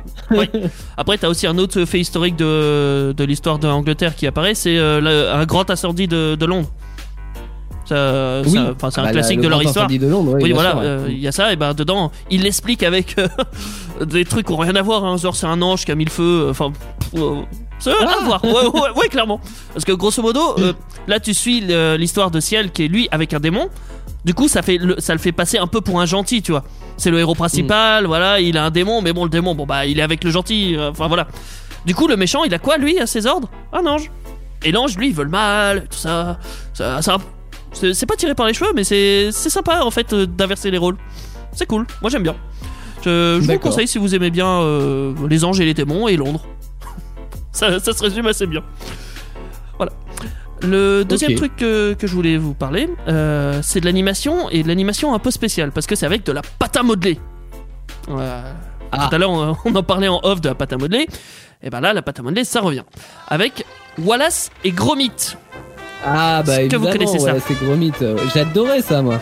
Ah, moi, j'adore. Moi, je suis un grand fan. euh, alors, pas spécialement de Wallace et Gromit, mais de, de comment ils font les, les animations de ce genre. Le stop motion. Le stop motion. Donc, en gros, c'est Ouais. image par image. c'est trop bien. Tu- C'est hyper long en plus. Mais euh, le- tellement. Le, stop motion. à Cinq ans pour faire un film. place. 5 ans Ouais bah oui. Euh, parce que là, je, là c'est le film Wallace et Gromit euh, et le mystère des lapins garous. Donc, euh, bon, bah, ils- c'est trop bien. oui, ouais, bah, c'est leur premier film qu'ils ont fait. Il est sorti en 2002, je crois. Je, oh, je sais plus. Il- oui, sur ma fiche. Moi, je l'ai perdu. J'ai perdu la date. Ah, vous galérez avec les fiches ce, Ouais, ce clair. soir hein, entre Audrey qui avait perdu euh, le, la page internet. Le nom de ce serial killer. Ah ouais, c'est- non, mais c'est ça, c'est quelqu'un qui nous vole nos fiches et qui les mélange. non, mais importe. Oui, c'est Jack l'entreur son. Voilà, c'est. Des Oh, elle est rendue chez moi. Elle est rendue chez moi ta fiche. Avec ce film, Les Lapins Garous, euh, ils ont quand même gagné un Oscar euh, pour le meilleur film de l'animation. C'est le deuxième Oscar que DreamWorks obtient euh, après Shrek, parce que Shrek aussi, c'est euh, c'est quand même assez célèbre. Bah, bon, euh, Ouais. Shrek, ça se passe pas trop en Angleterre, ou alors euh, il y a longtemps. Hein. Non. c'est c'est pas trop il, y le a, même. euh, il y a longtemps à fort fort lointain. c'est ça. Exactement. Non, là, voilà, c'est Gromit, ça se passe un peu plus dans. ah, je sais pas, dans les années 1900, je dirais, euh, dans le doute. Entre 1900 et 2000. Oh, Voilà, on vise large. Oui, c'est hyper large. Hein. Non, je, Ouais, pense- je pense que c'est des années au 20e 70-80. Oui, c'est Ouais. moderne. Donc, ouais. euh, grosso modo, pour faire le petit pitch, ils ont euh, leur entreprise euh, anti-pesto. Donc, euh, en fait, ils protègent les habitants de. Ils protègent leur culture de légumes contre les lapins parce qu'il y a beaucoup de lapins. Donc, eux, leur entreprise, ils chassent les lapins la nuit, tout simplement. Et il va y avoir un Ouais. gros concours euh, de, de légumes. Donc, euh, qui est-ce qui a la plus belle carotte ou ce genre de trucs. Et. Alors. Ouais, non, mais clairement. Ouais. Clairement, c'est c'est ça. Donc, euh, ils, ils vont être mandatés pour euh, protéger euh, le concours parce qu'il y a un lapin un peu spécial qui détruit tout, et c'est le fameux lapin garou. Voilà. Donc, euh, ils vont chasser le lapin garou. crétin. Hein? C'est pas, pas- un lapin crétin. L'histoire ne le dira jamais. crétin, Non, mais tu- tu vois le la-. Ah, les lapins crétins, euh, t'es dit. Oui, Les non, mais. lapins blancs. là. Oui, je, je vois très bien ce que c'est. euh, c'est pour oui, avec Rayman et tout ça. Mais Ouais, c'est- c'est- je, voilà, je c'était une vanne en fait. Ouais, je sais, mais euh, ce que j'avais envie de dire, c'est que l'histoire ne dira jamais si le lapin garou était un lapin crétin. On ne le sait pas. Oh. Peut-être, Ah oui, peut-être pas. D'accord, oui. Bref, passons à la C'est suite. dur ce soir. Hein, c'est C'est dur, c'est dur. La suite, eh ben, on reste à peu près dans le même registre. Je pense que vous allez reconnaître le générique. De toute la manière, ils vont dire le titre dedans, donc euh, bon, si vous reconnaissez pas, c'est pas très grave. C'est Bah, C'est-à-dire qu'on n'entend pas trop quoi. ah bah c'est pas grave. C'est Bah, chaud c'est le mouton. Il est D'accord. jamais trop oignon. Bon, j'arrête euh, de m'enjoyer. Alors Shaun le mouton, Mais c'est trop bien. je, je regarde encore ça. Je, je regarde ça récemment, moi, tout, tout le temps en fait. Je le passe avec mon fils, je regarde Shaun le mouton, c'est génial. Euh, L'histoire C'est- d'un C'est mouton. vieux, c'est récent, c'est quoi? C'est vieux et Oh, récent à la fois. D'accord. Qu'est-ce que tu veux que je te dise ah mais. bah. Non, non, mais Les ça- premiers datent des années 80, je crois. Oui, voilà, c'est ça. C'est sorti avant Voilà, c'est Gromit par les créateurs justement euh, de Voilà, c'est Gromit. Ah d'accord, ok. Donc on peut dire que Voilà, c'est Gromit, c'est par les créateurs de Shaun le Mouton. Ça marche mieux dans ce sens-là. Euh, mais il y en a encore qui sortent actuellement. Genre là, euh, alors c'est une autre histoire à peu près. Dans, dans les moutons, tu vois, t'as Shaun et les autres, ils ont pas de nom. Sauf un, où c'est le bébé, il s'appelle Timmy. Et ben Timmy, il a sa Timmy. propre histoire après. Euh, ils ont fait une petite histoire pour les enfants où Timmy il apprend, je sais pas, à lire ou à écrire ou à compter, n'importe. Enfin, les trucs éducatifs euh, de base quoi. Mhm. Donc euh, bon. Alors j'ai- j'aime pas trop parce que bah, ouais, c'est pas c'est pas le même délire. Mais bon, dans Shaun le mouton, bah c'est simple. Shaun est un mouton qui vit dans. Là ça va, c'est ça, ça suit ça une va certaine logique. Et Qui- c'est ouais. pas si vieux que vous pensiez, les garçons. hein. C'est la première diffusion, c'était en 2007. sérieux? Le film est sorti Alors- en 2015. Et Ah, le deuxième, La ferme contre-attaque, est sorti en 2019. Ah oui, mais les films, mais là je parle de la série moi. Mais Ah la oui. série, Ah bah c'est beau. ouais, originale en 2007. Bon, bah ça va. Vraiment, Ouais, ouais, c'est beau. C'est beau. Il n'y a pas eu des livres, des dessins animés, des, des, peu- des courts-métrages euh, dessus? Bah non, Je confonds- je confonds avec autre chose alors, je me suis trompé, excuse-moi. Bon, c'est pas grave. Bien fait de rectifier. Dans tous les cas, dans Shaun le mouton, on va suivre surtout ses péripéties qui arrivent à la ferme. Parce qu'il a un fermier, il a son enfin, le fermier a un chien. Et du coup, bah, ils font des histoires abracadabrantesques, ils font des trucs. Et tout ça, toujours en pâte à modeler, évidemment. C'est beau. J'aime les pâte à modeler. Mm, mm. Enfin bref, passons à la suite. Euh, là, ça va être dans l'humour anglais, là, clairement. Euh, Est-ce que on en a parlé tout à l'heure C'est Mr Bean. Oui. Quand on parle d'humour anglais, moi, je pense à lui direct. Il a un Bah, humour. oui, euh, parce que de l'humour anglais. euh, Bah si, après t'as les à. Muppet Show, t'as... Euh, Non, euh, moi, je pense à Mr. Bean. euh, Je m'en fous, je pense à Oui, Mr Bean. Aussi. Oui, oui. Ben Hill. Bah oui, mais effectivement, mais Mr Bean, lui, il a même imposé son propre, euh, son propre humour. Parce que Mhm. non seulement il a un humour un peu anglais et tout ça, mais il parle même pas. Il- c'est Ben, une de ses en- en, particularités. fait, moi, l'humour de, de, de Mr Bean, je, je trouve qu'il est totalement dans la lignée d'un autre acteur anglais euh, qui est bien plus vieux, qui était Charlie Chaplin.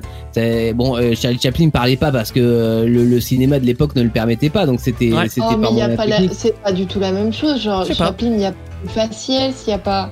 Bah, si, oui, mais si parce que c'est c'est du comique euh, de situation et c'est du comique de de euh, ouais, Ouais, enfin, c'est- c'est pas faux, d'expression, dans- Il y a etc.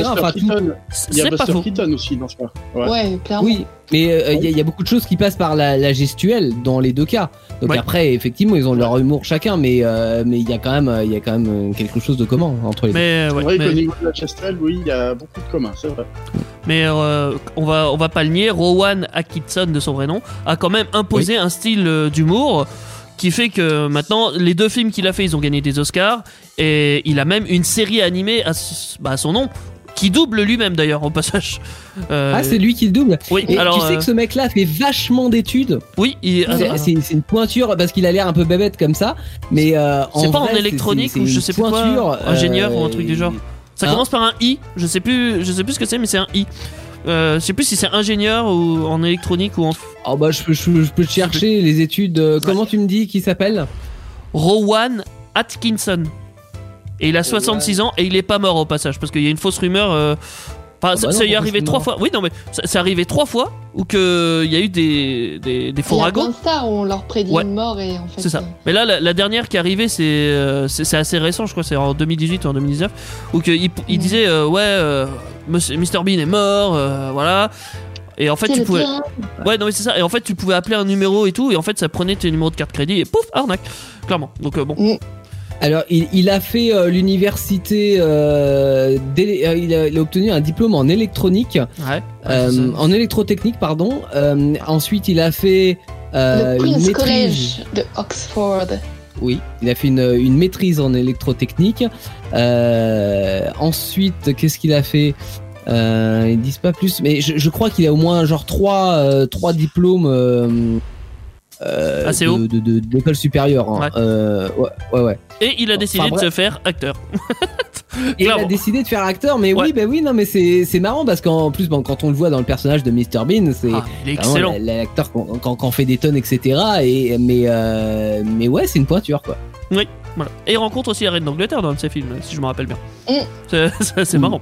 J'ai- J'aime bien rajouter la reine d'Angleterre un peu par-ci, par-là, parce que quand même, Oui, la culture anglaise, ça, ça. tourne autour partout, d'elle. De toute façon, Ah partout, partout, partout. Quand tu parles anglais, tu parles de la reine. Ça doit tourner autour de la reine. Sinon, si ça tourne pas autour de la reine, c'est pas anglais.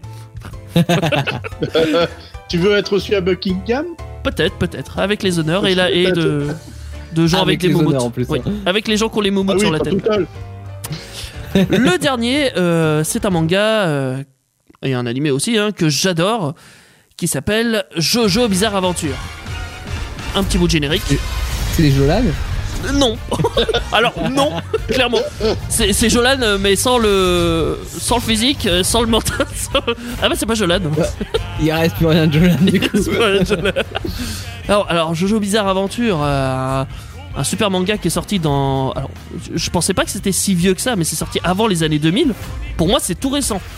Mais c'est parce que ça refait une, euh, ça refait surface d'un coup. Pourquoi Je Mhm. sais pas. Mais bon, c'est comme ça. Et ça, ça, ça a marché du tonnerre. Parce que ça a des graphismes euh, assez particuliers quand même, hein, on va pas se mentir.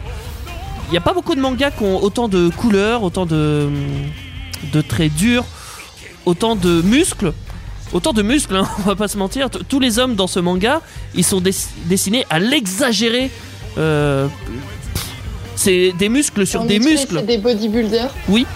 Euh, oui, clairement. Mais même, même certaines filles dans le manga sont aussi exagérées que ça. Mais bon, c'est euh, le gars, il aime bien les muscles. Tu le sens. quoi. Tu, tu- tu regardes le manga, tu le vois qu'il aime les muscles.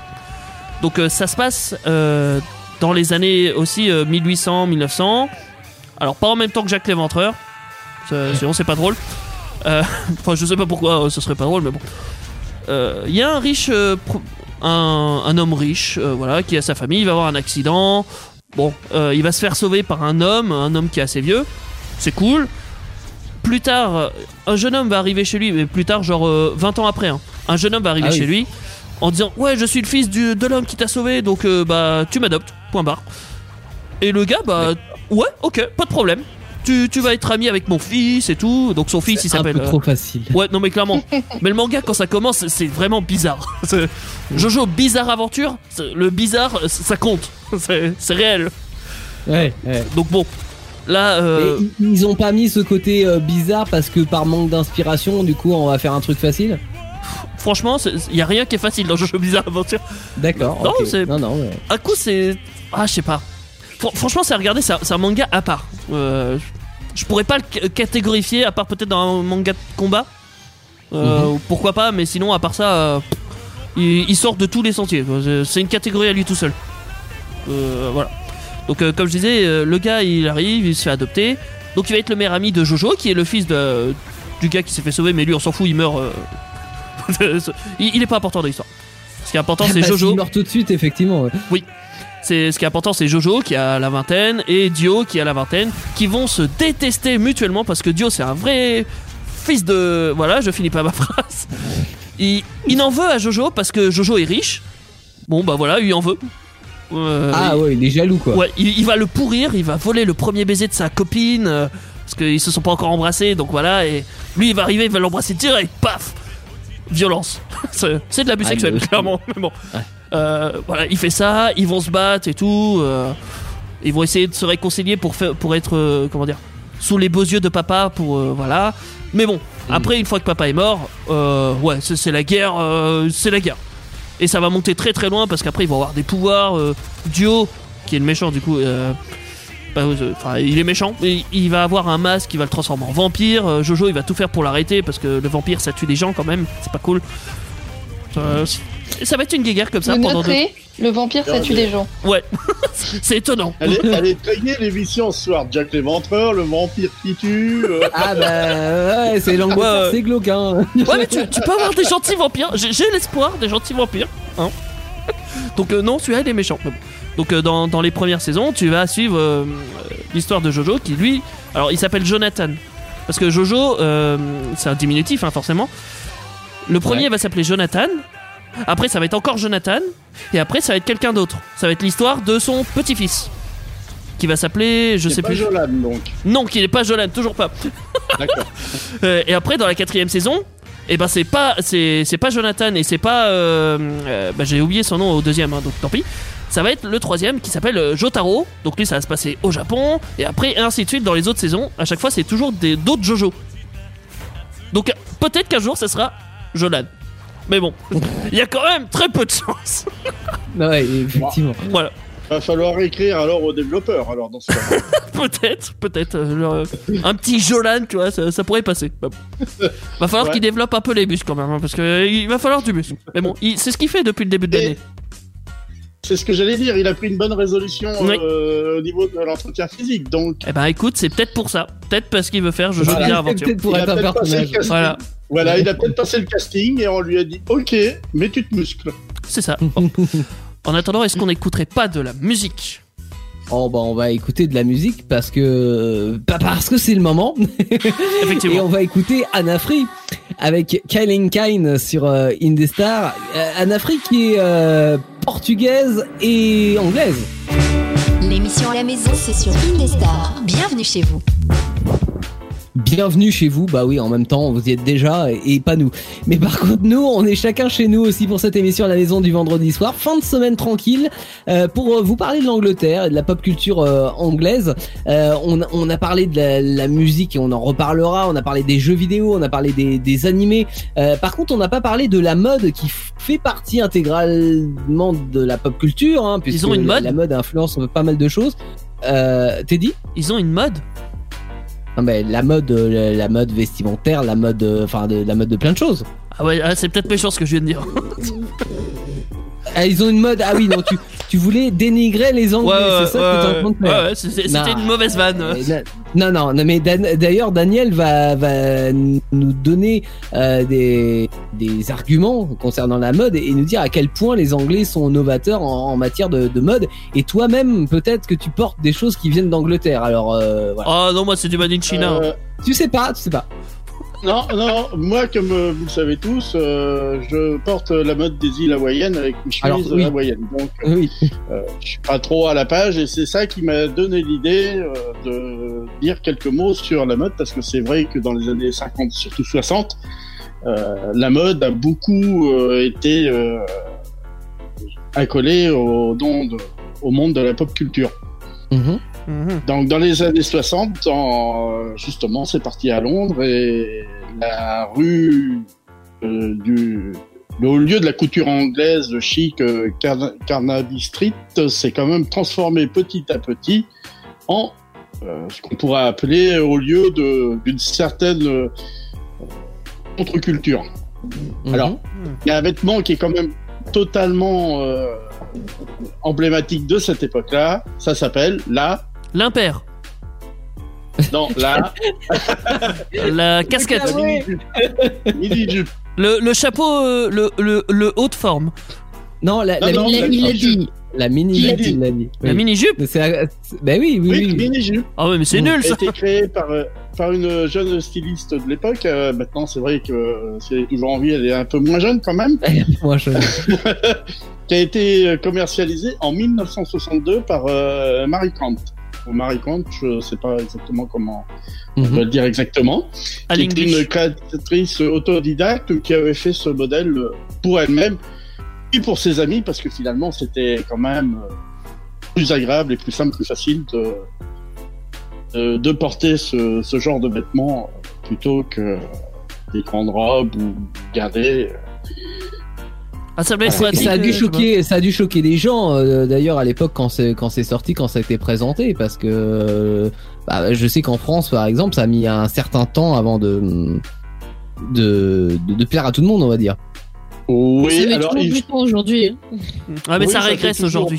Il faut même savoir qu'à l'époque, il y a des pays qui avaient interdit la mini-jupe, comme euh, je ne Ouais. crois pas me tromper en parlant des Pays-Bas.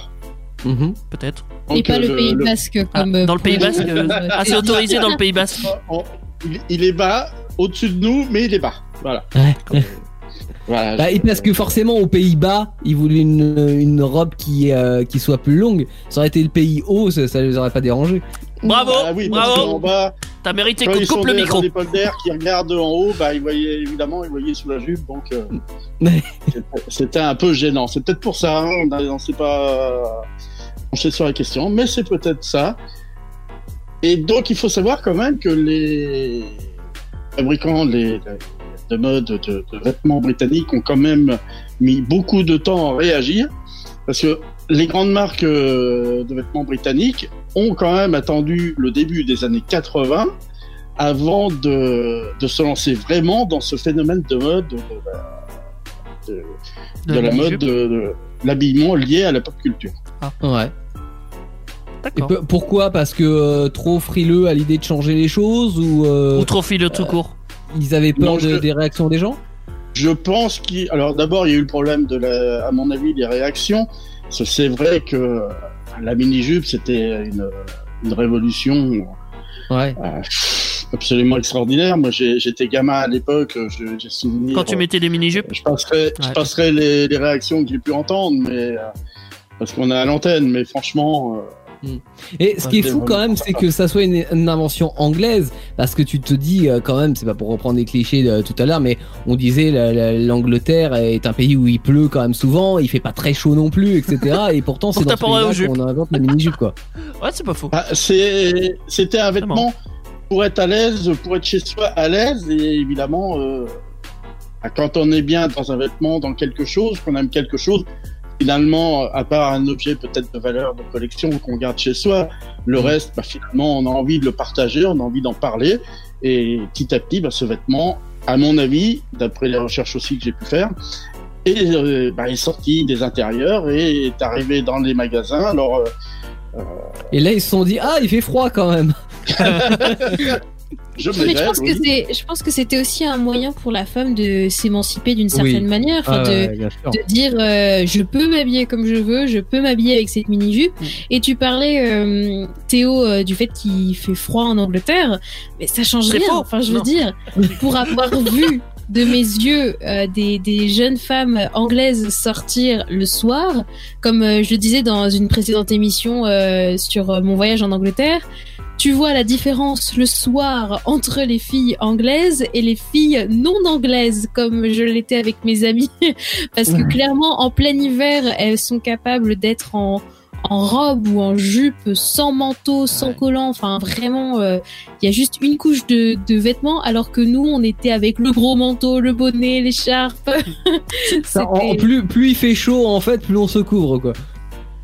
Oh, non, plein ils, se couvrent jamais eux, en fait. c'est c'est- c'est Non, non, ça. mais t'es- non, non, ce que je veux dire, c'est que euh, du pays originel, hein, dans, dans Ah, lequel oui. tu te trouves, en fait, plus, euh, dans, plus tu viens d'un pays chaud, plus en fait, quand tu vas euh, là-bas, euh, plus Quand tu ça te baisse en degrés, tu- t'as froid. l'habitude de ça. Non, mais Bah, c'est- c'est- totalement, c'est- le- c'est- l'hiver n'est pas le même, mais enfin, je veux dire, c'est une question d'habitude aussi, quoi. C'est Ouais, mais c'est comme euh, euh, le, le printemps où pointe le bout de son nez en Angleterre, je sais pas, il fait 13 degrés, euh, les enfants euh, Ah bah ils ont chaud là. que je gardais euh, voulaient faire une bataille d'eau.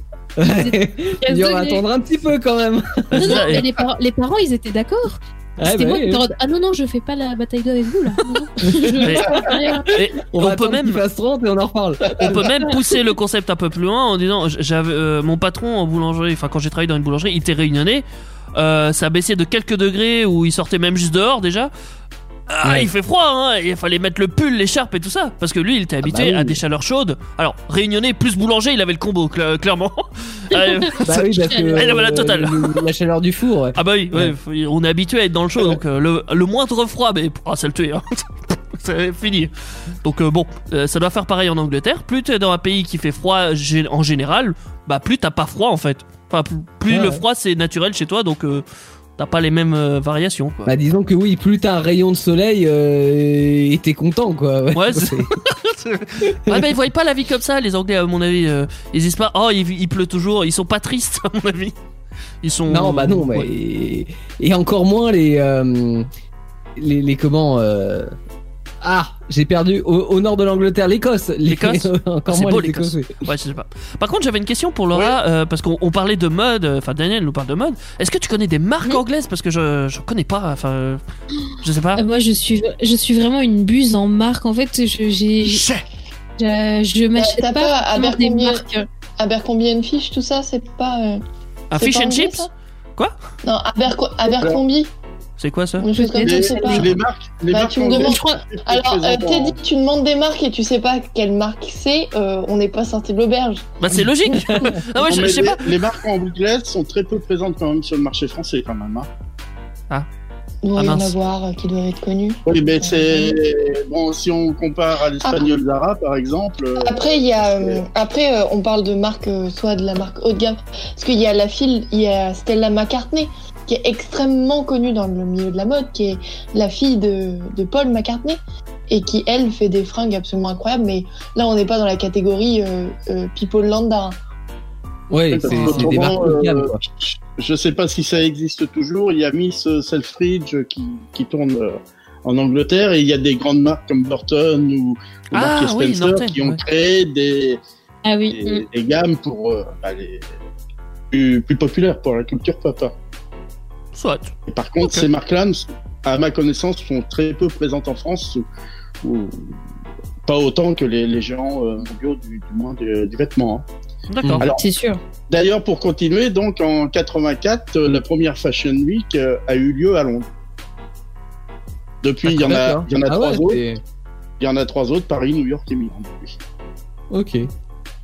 Je, je ferai quand même, euh, pour euh, continuer à rebondir un petit peu euh, sur ce que disait Laura par rapport à, à l'émancipation de la femme, je ferai une petite parenthèse en disant que les femmes ont gagné quelque part où les hommes n'ont pas gagné, parce que aller essayer d'aller au travail en Bermuda ou en short, pour un homme, ah, euh, je peux vous dire que vous allez en entendre qu'une femme qui va euh, en mini-jupe au travail, c'est rentré dans les mœurs, euh, c'est devenu normal. Alors ça, je suis- faux, ouais. Non, non, c'est Alors, vrai. non, ça, je peux pas confirmer Propos. du tout. Propos à nuancer quand même, parce Ouais, que certes, clairement. la femme va en mini-jupe au boulot, mais les remarques sexistes, elles sont là. hein. Déjà d'une, oui, et surtout, c'est pas toléré dans plein d'endroits. Je prendrai l'exemple de être vendeuse tout court. Tu as une vendeuse en mini-jupe, Ah je oui. te jure que tu es viré direct. Tu, tu n'as pas Oui, le droit, oui, et des- des- même pas le droit d'être féminine, si j'ai parlais- envie de dire. Je parlais dans Euh. certains endroits, les, les emplois euh, que je suis pas qualifié de cachés. Oui, bah, en fait, disons que la, la- la mini-jupe a, hum, a une connotation vachement plus classe que le Bermuda. Effectivement, c'est, Oui, le déjà, Bermuda, c'est- c'est clairement l'habit de, de- de- des vacances. C'est associé aux Voilà. vacances. En fait, quand t'arrives en Voilà. Bermuda ou en Tong, ça le fait pas, quoi. Euh, Voilà, c'est ça, oui, c'est c'est ex- exactement ça. Euh, Il y a des connotations qui sont restées dans certains cas, et dans d'autres cas, euh, la femme a gagné là-dessus, euh, a réussi à faire tomber certaines barrières, même si les remarques sexistes, effectivement, pleuvent. Et... En, en Qui même temps, je t'avoue, euh. Daniel, que je me verrais pas euh, venir euh, au travail en Bermuda euh, l'hiver, quoi. C'est, un truc qu'ils ont conseillé. Mais on n'est pas en Angleterre, hein, non plus. Oui, non, Cette mais, violence. Raison de plus, raison de plus. Il fait encore 5 degrés de moins, non, non, Ah, merci. Je, je vais faire Je plaisir à, vais- à- à Laura et à tous les Anglais qui nous écoutent. Moi, je trouve que leur temps, il est bien, tu vois. J'aimerais bien vivre en Angleterre pour leur climat. Je, je le préfère à celui de, de la France, tu vois. Donc, euh, D'accord, bon bah ok. Eh Donc, bien, euh, allons, allons-y ensemble, Teddy. Euh, Partons. Ouais, Alors, non. maintenant, pour euh, partir, il faut un permis à point, les petits chiens. Ah bah oui, parce que Brexit, Oh non. tout ça, hein, attention, Mm, n'oublie mm, pas. hein.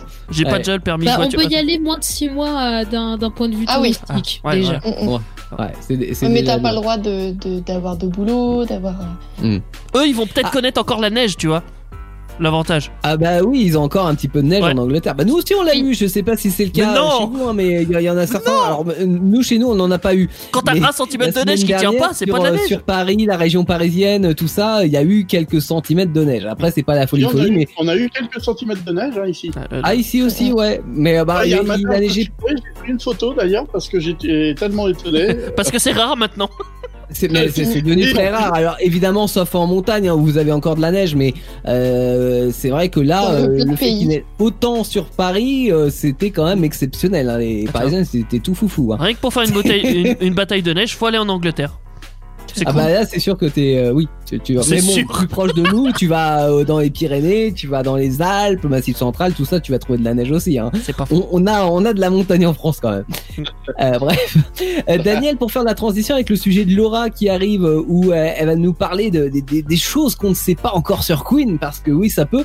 Est-ce que tu as quelques anecdotes à nous donner euh, sur les groupes britanniques?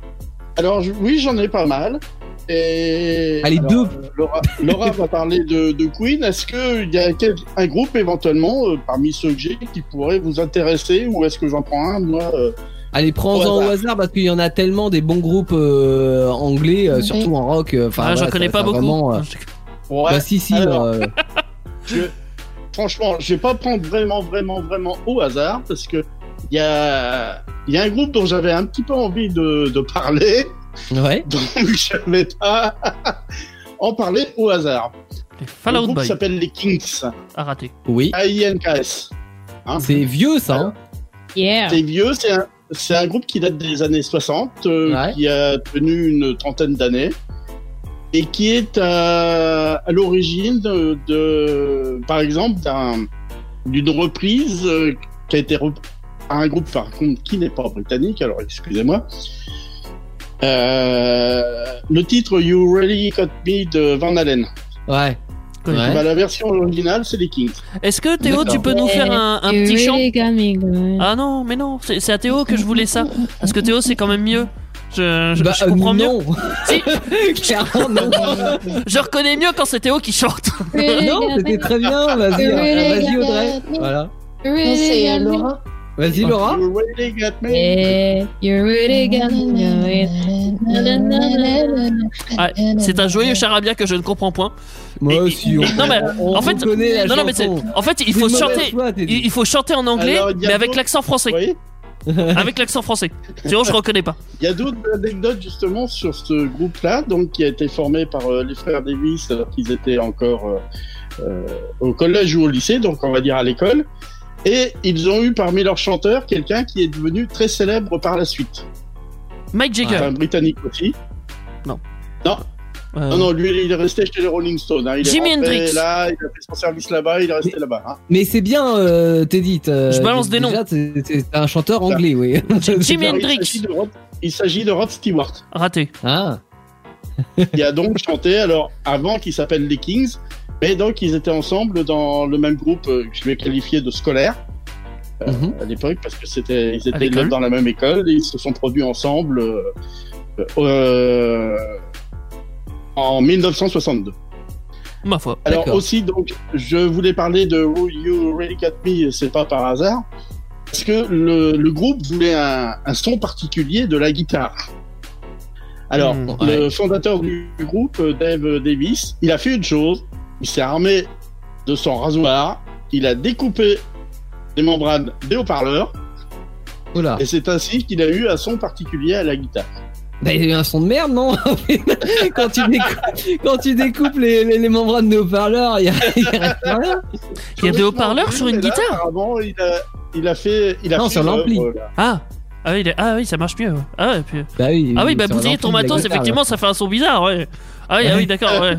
Ah, c'est c'est pas très judicieux. son- hein.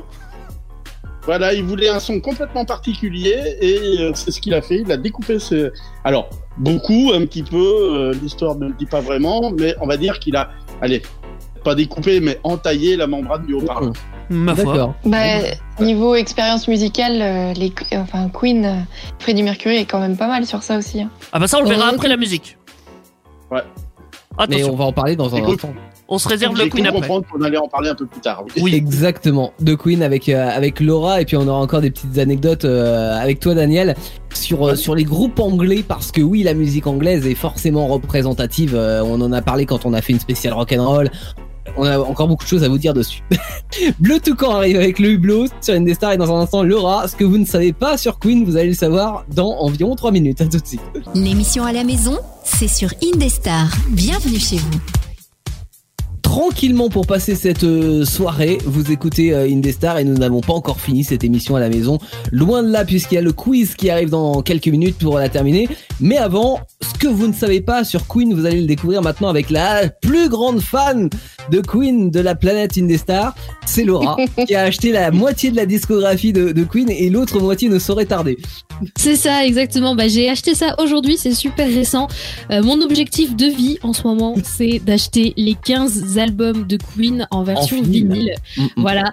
Et là, j'en ai acheté 7 sur 15. Donc, euh, c'est pas mal. hein. On est à quasi la moitié.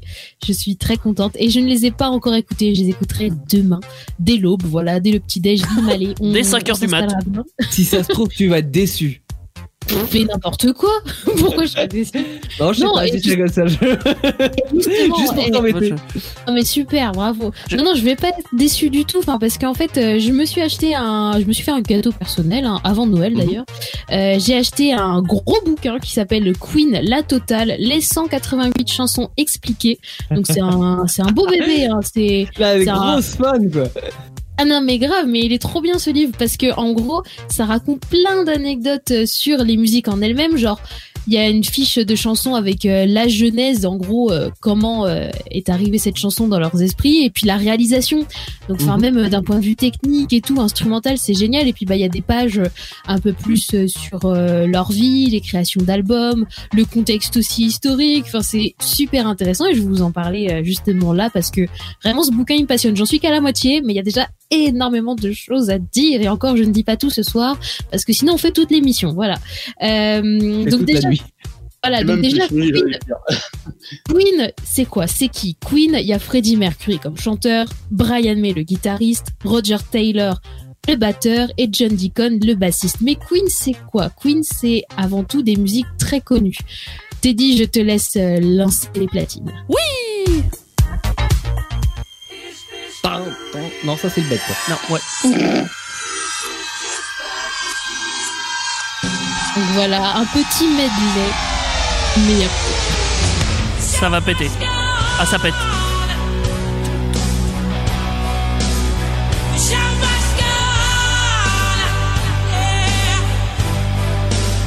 Ça doit être du rock. Bah oui, De Queen. ça doit être du rock. Bah ouais, c'est un peu le principe, euh, Teddy. Ça sonne rock. Queen, c'est du rock. Mais pas que, pas que. Euh, voilà, on peut se le laisser un petit peu en fond sonore si Oh vous ouais. voulez.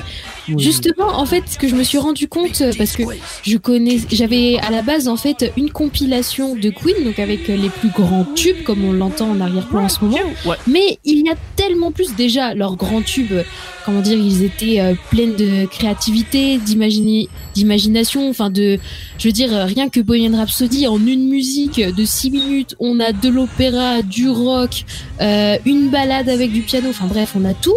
Mais dans les albums de Queen, il y a des pépites et il y a des choses que vous ne savez pas. Euh, on retrouve de tout. On peut très bien retrouver euh, du euh, rock and roll, vraiment à la manière Elvis, du blues, du disco. On peut passer de l'opéra au heavy rock. Euh, il y a aussi, euh, même au tout début, on a cru que Queen c'était euh, à un moment donné un groupe chrétien parce qu'il y avait euh, Ah bon? dans les dans leurs premiers albums il y avait euh, quelques chansons euh, qui parlaient de Jesus et tout ça mais bon est-ce que c'était au premier degré? On ne sait Ouais. pas mais enfin voilà Jesus, c'est vraiment un personnage. non mais surtout, c'est ça- c'est- pour ça en fait qu'ils ont été quand même assez euh, célèbres euh, aux États-Unis mais aussi pour leur euh, pour leur euh, talent mais Ouais, avait enfin, il y a pas côté- quand même, il y a, il y a pas beaucoup de Gangnam Style quand même hein, dans le dans la discographie de Queen. non bah non mais Gangnam Style c'est super récent ça ça a rien à voir mais c'est Ah, tu disais, il y a, il y a tout style. Alors moi, j'ai Ah oui que, tu vois. Ah, Ah, mais c'est- il y en a énormément. j'ai compris la super blague. déjà. Il y a, il y, a, il y, a, il y, a, il y a de tout, quasiment.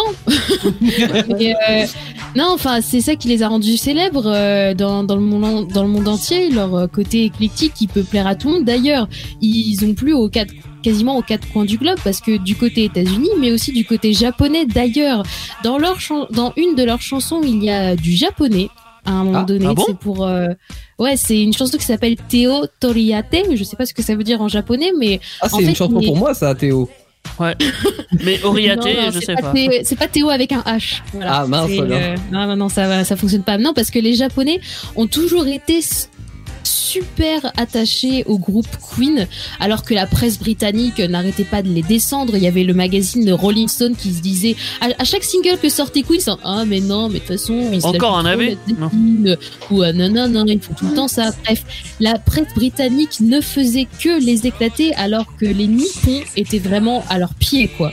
Je veux dire, Queen, quand ils arrivaient au Japon euh, lors de leur tournée mondiale, mais ils étaient accueillis comme des dieux. Vraiment, euh, c'était. euh, comme Nana Mouskouri en fait. Hein, C'est marrant ça. Ouais, ils aiment les trucs Non, mais décalés, euh, les, les japonais, on va pas se mentir. Mais bon, ils ont eu raison parce que Queen, maintenant, tout le monde adore. Et Anana Mouskouri, tout le monde. Ah, ah non. Ah bah non. Ah non. oui, non. Ah, mais- non, mais. Ils sont bizarres hein, quand même, on va pas se leurrer. hein. Non, c'est c'est différent quand Ouais, même. ouais. hein. Ouais, c'est C'est comme euh, ils aiment bien. euh, Enfin, ils vénèrent Alain Delon. Pourquoi? Euh, Euh, y a- Non. Mais Queen, ils ont eu raison. C'est ça, Queen, ils ont eu raison. Et surtout, en fait, ce que j'ai découvert dans le bouquin, euh, le gros bouquin dont je vous ai parlé, c'est que, euh, en fait, les premiers albums, ils étaient, euh, comment dire, ils sortent du lot parce que il y a des musiques qui nous font penser un peu à des contes, à des choses euh, magiques, notamment le titre Great King Rat, où euh, il y a aussi Ogre Battle, qui s'inspire de l'univers de Tolkien, en fait. Et du coup, enfin, c'est la bataille de l'ogre, euh, littéralement le titre. Et euh, vraiment, on a l'impression d'être en pleine guerre, quoi. Et c'est génial. Il y a d'autres, euh, il y a d'autres sons. euh, mais c'est, tu te dis, mais d'où ça sort? Il y a une musique que j'ai tout le temps en tête en ce moment qui s'appelle Mustapha. On va en écouter un extrait euh, tout à l'heure. Mustapha, c'est une chanson où tout le long, il n'y a que quelques mots qui sont dits. Mustapha, Ibrahim, Allah, Allah, I'll pray for you.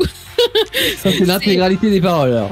Mais c'est ça, quasiment, c'est ça. En fait, c'est des sonorités arabes, arabo-juives un petit peu. Et, et en fait, il y a rien d'autre. C'est la la la, pray for you, Mustafa Ibrahim, Mustafa Ibrahim. Donc des fois, on voit dans mon appart, on fait Mustafa. Franchement, elle est géniale cette musique. Il y a même de la musique qui s'inspire des années euh, 20-30 avec euh, Seaside Rendezvous ou Lazing on a Sunday Afternoon. Lazing on a Sunday Afternoon qu'on va entendre aussi tout à l'heure. Il y a ce côté, euh, comment dire, euh, on a l'impression que c'est parlé dans un vieux micro et cet effet a été reproduit manuellement. En fait, il y avait des écouteurs qui ont été mis dans une boîte de conserve et à l'intérieur il y a eu un micro et du coup Ah, c'est cet effet-là qui donne euh, l'effet ancien microphone et c'est génial. En fait, on, Oui, des on choses pas découvre, leurs euh, enceintes. Maintenant en un instant euh, avec euh, avec un logiciel sonore quoi, mais qui à Bah, l'époque. c'est ça, mais enfin, je veux dire, euh, à l'époque, Queen a été super inventif et on Mm. parlait notamment de traficotage d'instruments. Brian May, le guitariste de Queen, a depuis toujours sa Red Special, donc euh, sa guitare spéciale rouge, qu'il a conçue avec son père quand il était adolescent. Ils ont construit cette euh, guitare rouge de toutes pièces avec des pièces de, de rechange et tout ça. Mhm. Et euh, il, il la trafique sur scène, notamment pour faire un effet sitar, euh, pour euh, faire plein d'effets. Enfin que je Parce que c'est tard plus, Un mais- effet sitar, c'est en fait c'est euh, au-delà de 3 heures du matin, tu vois. C'est bien ce qui me semblait. hein. ah, on était Voilà, obligé de la faire. effet- ou un effet banjo, enfin il arrive à tout faire quasiment avec sa Red Special et d'ailleurs on ne le voit jamais dans les clips avec sa Red Special parce qu'il a peur de, de lui faire du mal. C'est En fait les Red Special c'est juste pour les enregistrements mais il a du mal à la mettre avec lui sur scène ou euh, dans les clips parce que c'est vraiment quelque chose de précieux. Et là encore doit valoir le mec super cher. sur scène comme Nirvana quoi. Non, non, totalement. Et euh, donc euh, voilà, je vous parlais de, de, de plein de musiques différentes qu'on peut écouter maintenant. Je vous ai préparé un petit medley. Celui-là, il est introuvable. C'est moi qui l'ai fait tout à l'heure. Ah bah voilà. Oh là là. Attention. Production Laura. Hein.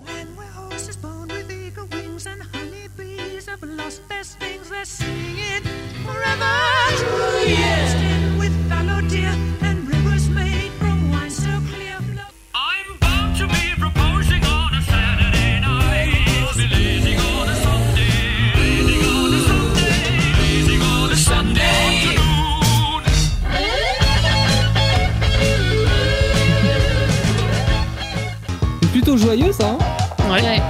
Mustafa Ibrahim. ah. Mustafa Ibrahim. Putain, avec la musique rock en dessous, ça fait bizarre. Barish Navid. Allah, Allah, Allah will pray for you. The machine of a dream, La machine de tes rêves. C'est euh, la musique de Roger Taylor à propos de sa voiture. Dédicace à toi. euh, Théo. Non, c'est gentil.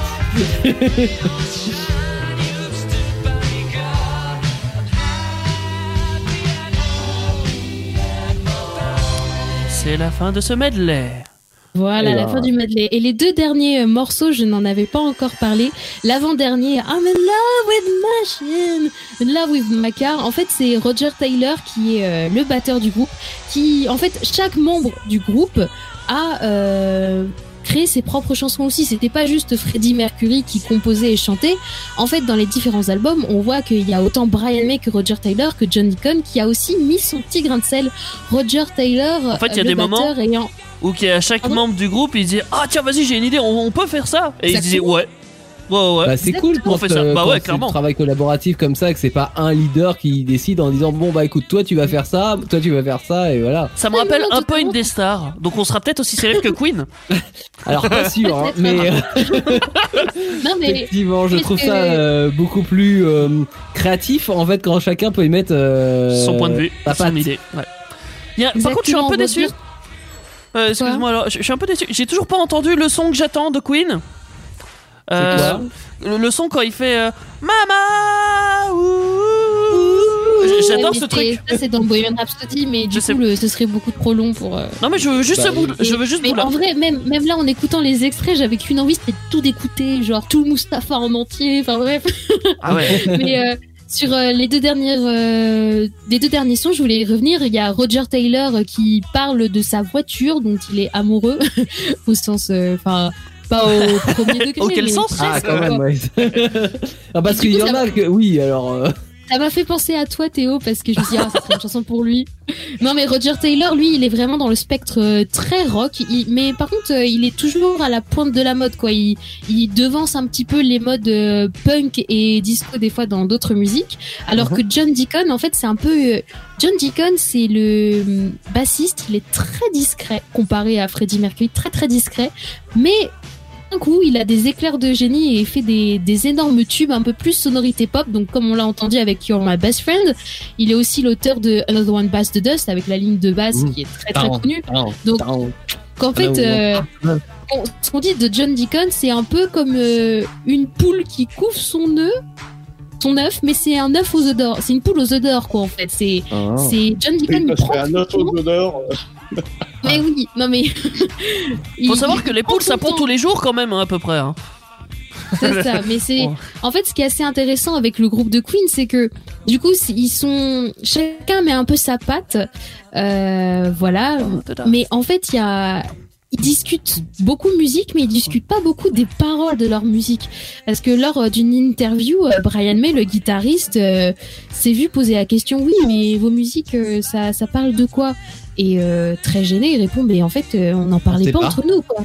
Non, mais c'est non, C'est de la musique, mec, euh, on s'en fout. chacun- chacun sait à peu près ce qu'il ressent dans sa musique, enfin celui qui a composé, mais enfin entre eux ils discutaient pas du sens profond de ces paroles-là et notamment euh, Brian May, euh, on lui a posé la question par rapport à une musique qui s'appelle All Dead All Dead et il était très gêné, il était en, bah, en fait euh, c'est l'histoire de quand j'étais enfant et mon chat il est mort et ça m'a beaucoup euh, perturbé, mais on n'en avait jamais parlé avant. Ouais. C'est comme euh, c'est comme il y a beaucoup de gens qui essaient de comprendre le sens derrière euh, les musiques comme Bohemian Rhapsody, mais Freddie Mercury à chaque fois il disait mais et ce dès le début. Mhm. Et en fait moi les, les mots ils font pas sens pour moi, c'est juste bah ça sonne bien, il y a des rimes, il y a tout ça, c'est mélodieusement ça sonne bien, mais pour lui il y avait pas de sens. Alors bien sûr euh, de manière totalement inconsciente, on quand on écrit on peut avoir du sens dans ce qu'on écrit. Oui. Je sais pas si vous me suivez, Mm. mais sans pour autant qu'on en ait conscience. Mais est-ce qu'il en avait conscience ou pas du sens qu'il mettait aux chansons? Ça, c'est une autre question. Ça veut dire qu'en euh, fait, sur un album, il n'y avait pas forcément une recherche, hum, comment dire, euh, une ligne directrice en fait de l'album en se disant on va faire un, un album, euh, enfin. ce, qui est, déjà plus dur hein, pour un groupe, euh, surtout quand il n'y a pas que le leader, qu'un leader qui décide, mais t'as des artistes souvent qui produisent des albums, genre ouais j'ai cassé avec mon dernier mec, donc on va faire tout l'album là-dessus, tu vois. Oui, non, non, Là- mais en là, il y avait vrai, pas quand tu, écoutes, quand tu écoutes un album, c'est, ça peut partir dans, dans tous les sens. Enfin, il y a une certaine cohérence quand même, mais je sais pas, euh, sur euh, le quatrième morceau, ça peut être euh, du gros rock euh, comme euh, I'm in love with my car. Puis juste après, ils veulent redescendre avec quelque chose de plus doux. Donc en fait, c'est, ils jouent plutôt sur les différents types de sonorités que sur un sens euh, globalisé. Et euh, Ils font ce qu'ils veulent, il y a clairement. c'est ça, en fait, c'est totalement la créativité et même parfois en allant jusqu'à jusqu'à contre-courant de la société parce que notamment vers la fin des années 70, euh, Queen a dû faire face au punk parce qu'il y avait vraiment la naissance du punk avec notamment les Sex Pistols.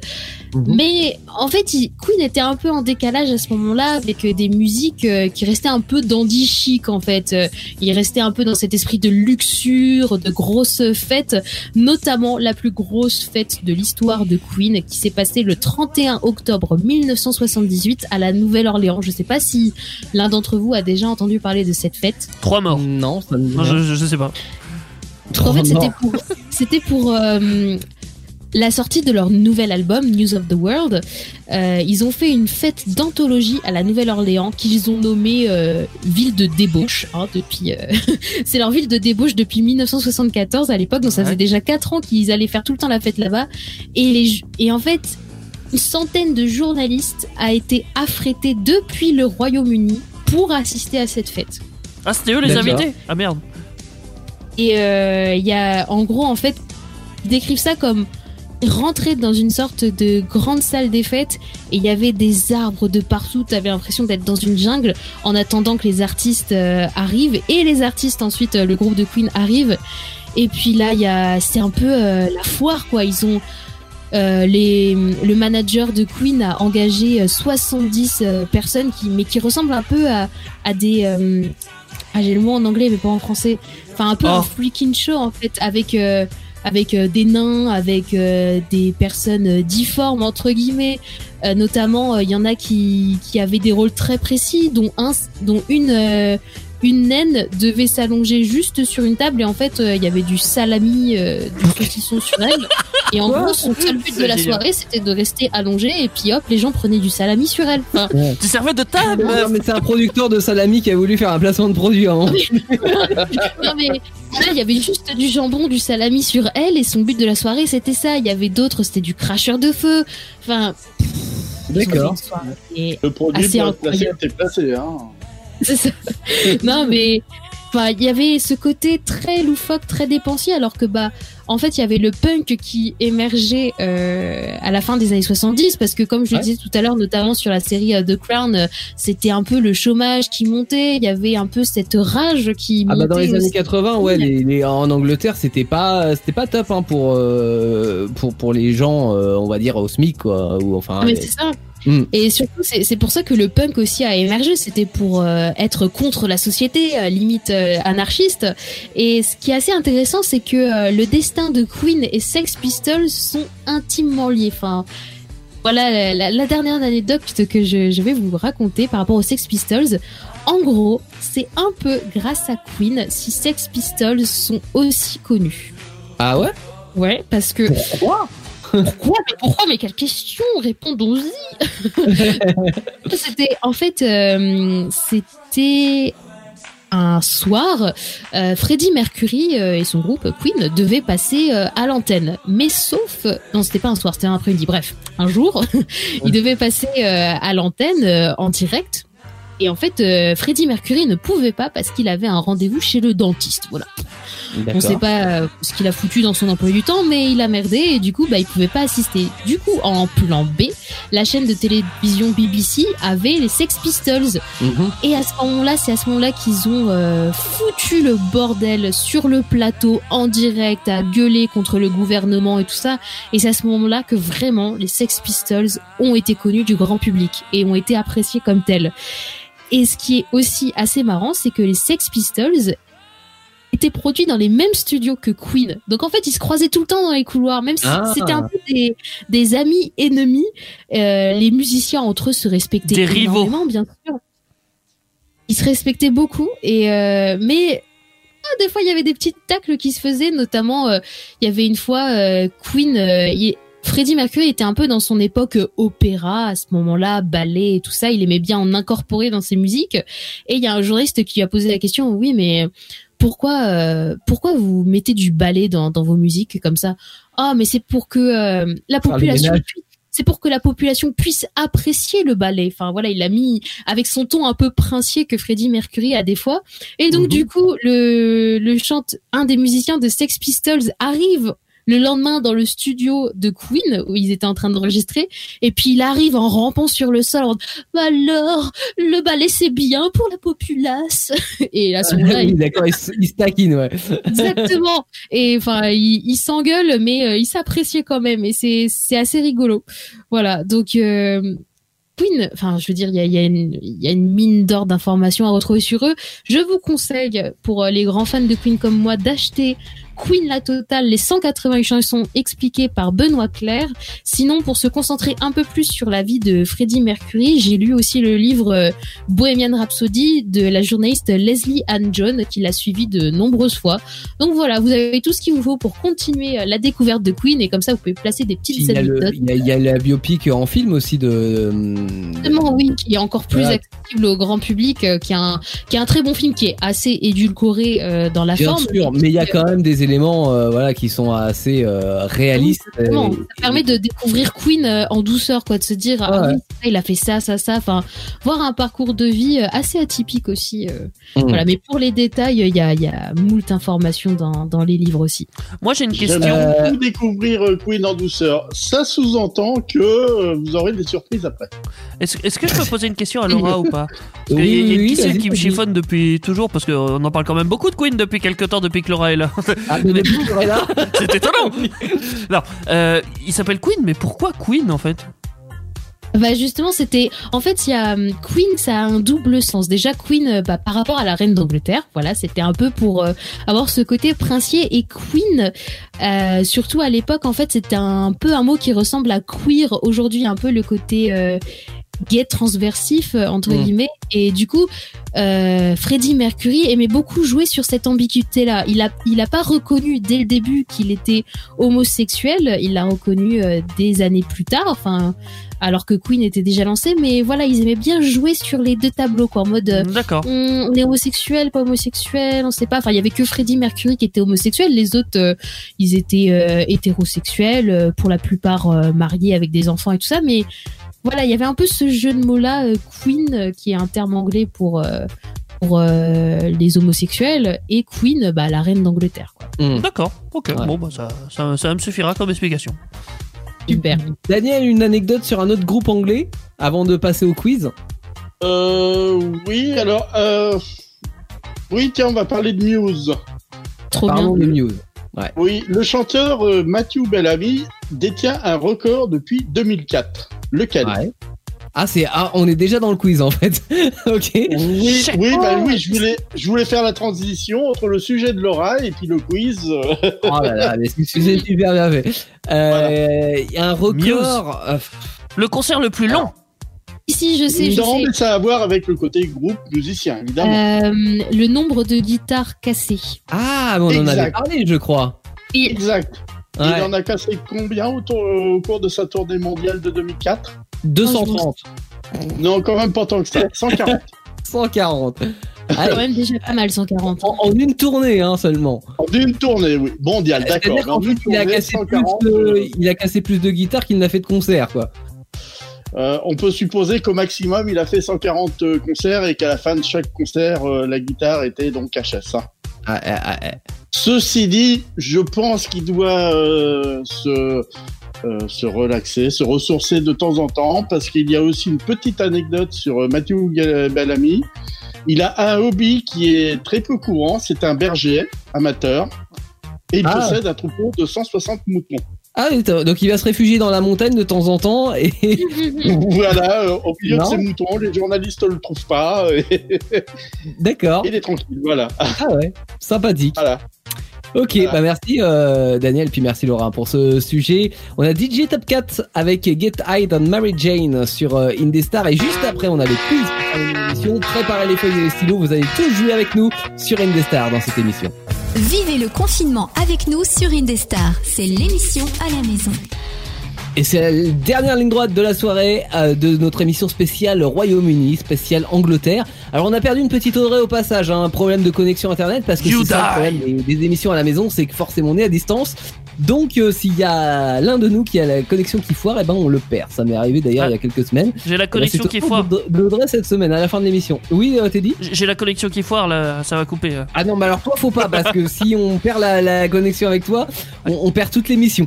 Ouais. Ou alors tu seras tout seul en studio à faire ton émission. Remarque, ça ne te, Alors on ça va ne te parler. gênerait pas. Ah, pour un quiz, c'est un peu compliqué. Ouais, c'est un peu dommage. J'ai ni les questions ni les réponses. Je sais qu'il y a cette question. Donc on, va parler des mouettes. Bon, On le fera en différé, le quiz, dans ce cas, c'est pas grave. On- Bah oui, oui, on- non, on va parler des euh, mouettes. C'est toujours mieux de le faire en direct et avec vous, hein, une feuille, un stylo, vous jouez à la maison et puis euh, nous, on va donc il y aura euh, que trois candidats. Laura, Daniel et euh, Teddy qui vont s'affronter. Est-ce que Teddy t'as la feuille pour marquer les réponses ou est-ce que tu veux que C'est déjà prêt. C'est déjà prêt, mais il est toujours au taquet, Teddy. Pour, euh, la Ah, il s'est compté. Euh, donc pop culture anglaise, hein, bien sûr, ce soir. Sept questions au programme. Euh, donc 7 points euh, pour le meilleur ou la meilleure d'entre vous, maximum. Euh, en sachant que, attention, ce soir, il n'y a pas Jolan. Donc, Ah ouais. l'un de vous trois va perdre.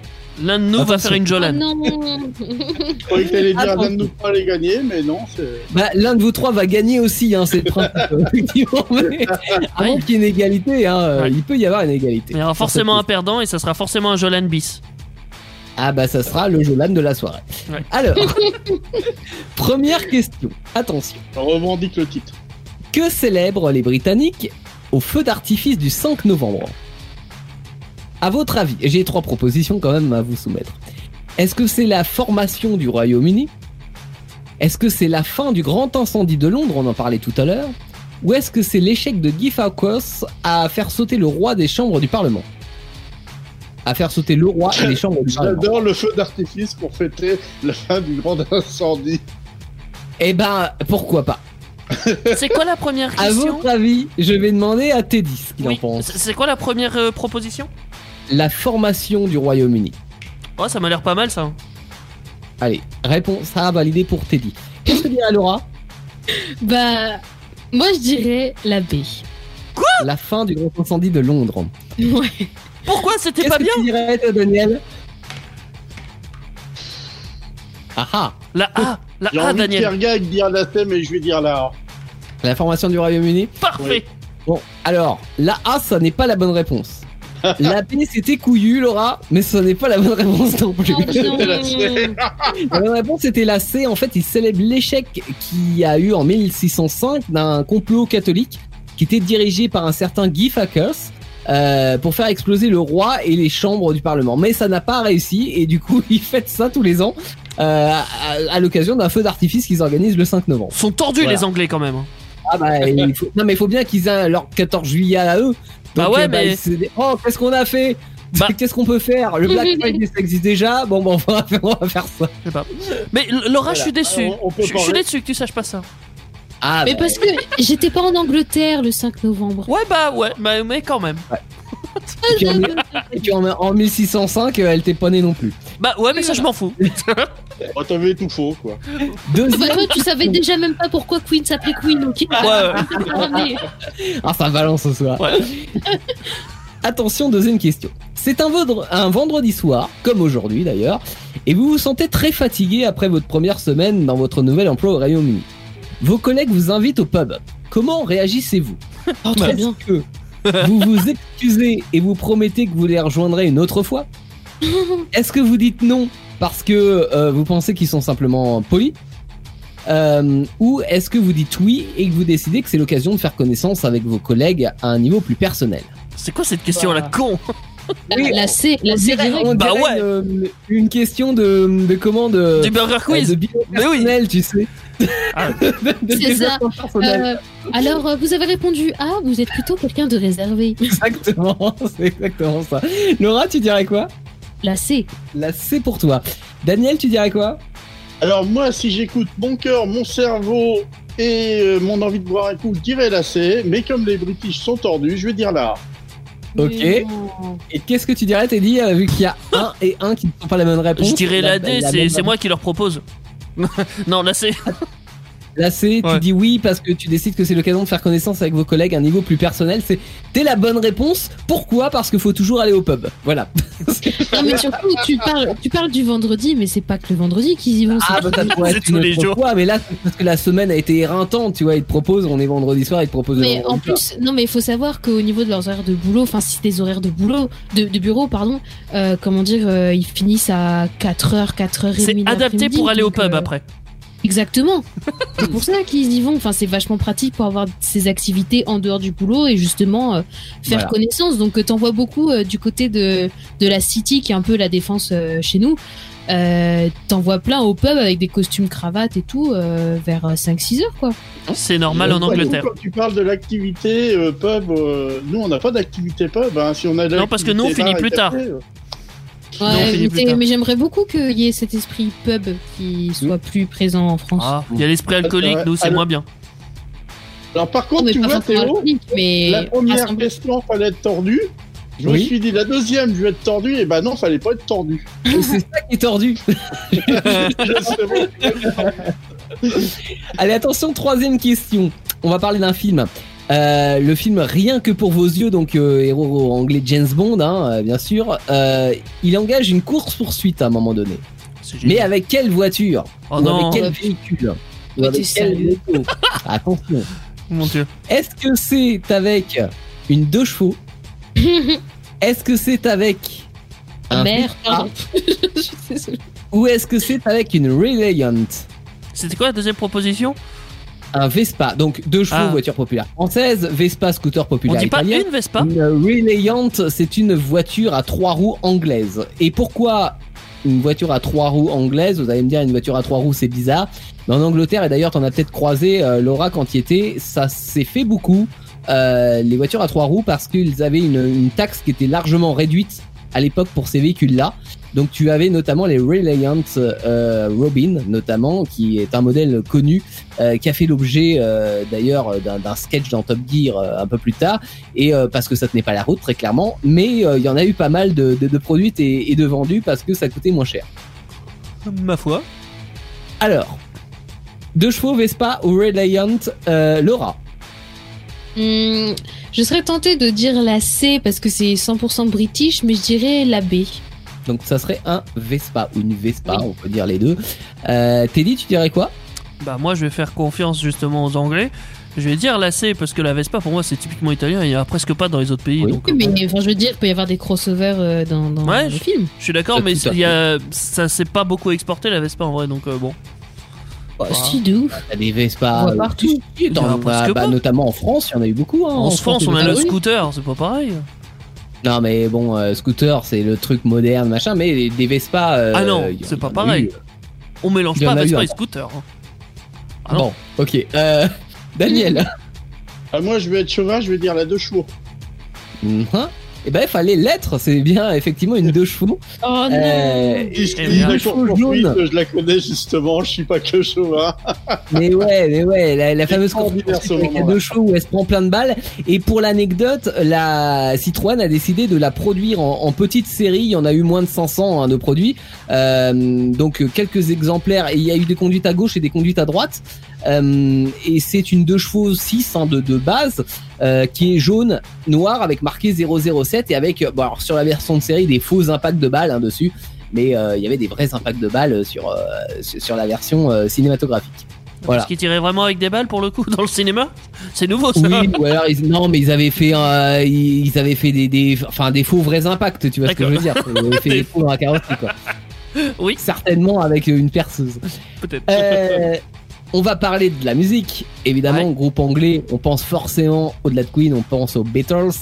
Euh, qui fut le premier bassiste des Beatles? Oh Oh bordel. Est-ce putain, que merde. c'est- Pourquoi mon mec il est pas là? C'est lui Ah, qui est plus fan des Beatles Ah, que moi. ah, ah.